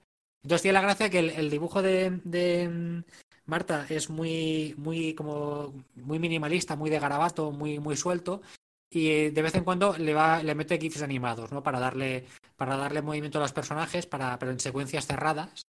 No es animación propiamente, pero sí que es GIF animado. Y de vez en cuando te coloca algún, algún vídeo de YouTube para que puedas ponerle música de fondo si a ti te apetece, ¿no? Entonces ahí tienes, tienes a Batial, tienes a. tienes reggaetón, tienes de todo, ¿no? Un poco de, que le da un como fondillo de la, cultura que viven los personajes de las historias que estás leyendo en Joselito. Em, ¿Qué más? Vamos al penúltimo. El penúltimo no os lo había comentado porque em, yo todavía no, lo he empezado a leer de hecho, pero es un cómic que lo conozco de, hace tiempo, que tengo ganas de meterme en él, porque me parece muy curioso. Está en inglés, se llama eh, The Carpet Merchant of Constantinilla, que sería algo así como el, el mercader de alfombras de Constantinilla, y es una historia de, vampiros. y es muy curiosa porque no es nada, nada lo que te imaginarías una historia de vampiros, ¿no? Em, la historia que cuenta es de un, mercader de alfombras del siglo XVII. En la primera parte de la historia eh, es en Istambul y cuenta la historia de cómo, a este mercader, eh, una criatura, un jin, que sería quizás lo más similar a un vampiro, lo convierte en un vampiro y básicamente él, no es una criatura malvada, es una, persona humana que es buena y cuando eh, asume esta nueva naturaleza, pues intenta seguir siendo una persona buena. Y, entonces tiene como dos partes la historia. la segunda parte, el segundo volumen, eh, sucede en, Inglaterra 70 eh, años después, ya metidos en el, siglo XVIII. Me parece muy, interesante también esta vuelta de tuerca de las historias de vampiros, porque siempre es como muy una historia muy, muy historias muy occidentales muy en el mundo occidental, pero aquí te mete el punto oriental y lo contrasta, lo contrasta con el occidente. El, dibujo es muy bonito, es precioso, las páginas son preciosas. De hecho, eh, eh, Reimena juega mucho en la página, muchas veces, a hacer composiciones que recuerdan un poco a los diseños de una alfombra.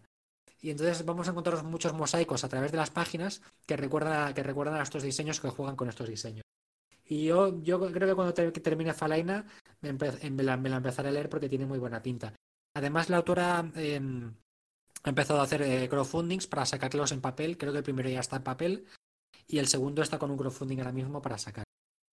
Y bueno, yo el, con el que eh, podríamos cerrar, que os decía que traza una bonita simetría con el, inicio del, podcast, es el, Piratas del Multiverso de Danny Shove, que, bueno, es un webcomic eh, muy chulo, bueno, webcomic, es un TVO hecho en Instagram, que, que Dani Chove lo empezó, eh, que, comenta un poquito porque se vio en un momento con las unas perspectivas laborales un poco, poco halagueñas y decidió pues eh, darse a conocer un poquito a través de, Instagram con estas historias en las cuales él pues tenía libertad creativa absoluta y, también un poquito pues como ejercicio de estilo quizás, ¿no? de practicar cosas y poder hacer lo que quisiera. Entonces, básicamente son la, historia de tres personajes que, ahora no recuerdo los nombres, los tenía que haber apuntado, pero son como una troupe de, piratas que viajan por el multiverso. Entonces, eh, esto es la excusa para mm, eh, que sucedan múltiples, múltiples historias cortas que suceden normalmente en cuatro, cuatro escenas de. mm, o cuatro capturas de Instagram. Que en cada una de esas escenas puede haber una viñeta o más, ¿no? Pero normalmente él lo resuelve con cuatro, con cuatro escenas. Son como, como, como, como tiras, tiras de prensa también, por decirlo de alguna forma. Y, para mí tienen un poquito la inspiración de las tiras de prensa eh, clásicas, como las de las de Winsor Mackay, por ejemplo, que destilaban muchísima imaginación, porque eh, Dani en cada, en cada entrega hace una cosa completamente diferente, ¿no? Utiliza los personajes y las historias son súper caóticas, son súper mm, diferentes las unas de las otras. Y, también ha- hace referencia a la historia del cómic, ¿no? A veces nos encontraremos guiños a Bruguera, a TVOs de Bruguera, pero también nos encontramos guiños a, a cómics más actuales, como por ejemplo el, el, el Enter the Can de Víctor Puchalski. Y bueno, me parece un TVO muy, muy entretenido de leer. Tenéis que seguirlo en su cuenta de Instagram y allí podéis ir, ir siguiendo sus entregas. Muy, muy, muy chulo. El, el título lo define bastante bien, ¿eh? Piratas del multiverso comiquero, ca- casi casi podríamos decir. Sí, sí. Bueno, pues eh, lo decía al principio del podcast, creo. Haremos, intentaremos hacer un hilo en nuestra cuenta de Twitter, ¿no? Pues eh, recuperando muchas de las menciones a autores, plataformas y obras que hemos hecho, pues para que no sea un- una sobredosis de información que quede todo perdido ahí en el, en el podcast y que haya que echar para atrás, para adelante. Se nos ha olvidado muchísimas cosas por comentar, ¿no? Tengo yo aquí apuntado, pues cosas de Emily Carroll mismamente, ¿no? Eh, también, también hizo cosas de esas, ¿no? Eh, eh, no sé, lo del Bird Boy también, por ejemplo. Y cosas recientes, cosas pasadas de Javi Garrón, por ejemplo. Lo de, de la mierda ocurre de Javi Garrón, que, esto que tendrá 15 años. Bueno, igual tanto no, pero vamos, que ejemplos hay, hay, hay miles. Cuando hicimos el podcast aquel de cómic infantil, empezábamos diciendo que realmente no es que sea un podcast puntual, ¿no? Que podría ser incluso un podcast semestral o anual, ¿no? Y siempre podrían salir cosas nuevas. Con esto de los webcomics, pues quién sabe, ¿no? Pues también podríamos hacer un podcast semestral o, anual, ¿no? Hablando de esto y recuperando algunas recomendaciones y con quizá otros invitados, entrevistas. Y funcionaría bien porque es algo que, de hecho, lo ha dicho Josep muchas veces, ¿no? Que, que dentro del, ¿cómo decirlo? Del nicho endogámico en el que nos movemos los 4 o 5 de siempre, o 100 o 200 de siempre, del mundo del cómic, así como muy cerradito, ¿no? Eh, el webcomics es un medio, un medio, un sistema, un estilo, una tendencia que llega a muchísima más gente de generalista de la que nos podemos llegar a imaginar, ¿no? Así que cuesta calcular el verdadero impacto que tienen los webcomics en la, en la, ¿por qué no decirlo?, en la sociedad, ¿no? Así que con esto vamos a acabar. Muchas, muchas, muchas, muchas, muchas gracias a Chris y idem a Josep por, bueno, pues por querer participar y hacerlo con, además, con tan poco margen con el que les hemos eh, llamado. Ha sido, bueno, ha sido una verdadera gozada. Yo he aprendido cosillas y me lo he pasado bien. O sea que con esas dos cosas, contentísimo. Igualmente, gracias a vosotros. Lo mismo digo, muchísimas gracias y, y ha sido genial poder compartir el rato con vosotros. Muchas gracias, chicos. Y Iván, te quedan dos horitas de cumple para acabar. Eh, e Iria, pues nada, a seguir pensando que, qué hacemos en nuestro... Ah, bueno, no, tenemos uno ahí grabado que a retrasar para publicar este antes. Y mira, com- comparten ciertas cosillas, así que ya tenemos otro grabado. Si es que esto del confinamiento saldrán webcomics, pero también saldrán podcasts eh, a tutiplén. Nosotros seguiremos con nuestra turra de siempre. Cómics de todos los colores, de todas las formas, de todas las temáticas. Pero vamos, la misma turra de siempre. Leed cómics. Un beso. Venga, chicos, un abrazo a todos. Un abrazo. Nos vemos, un abrazo, un abrazo a todos.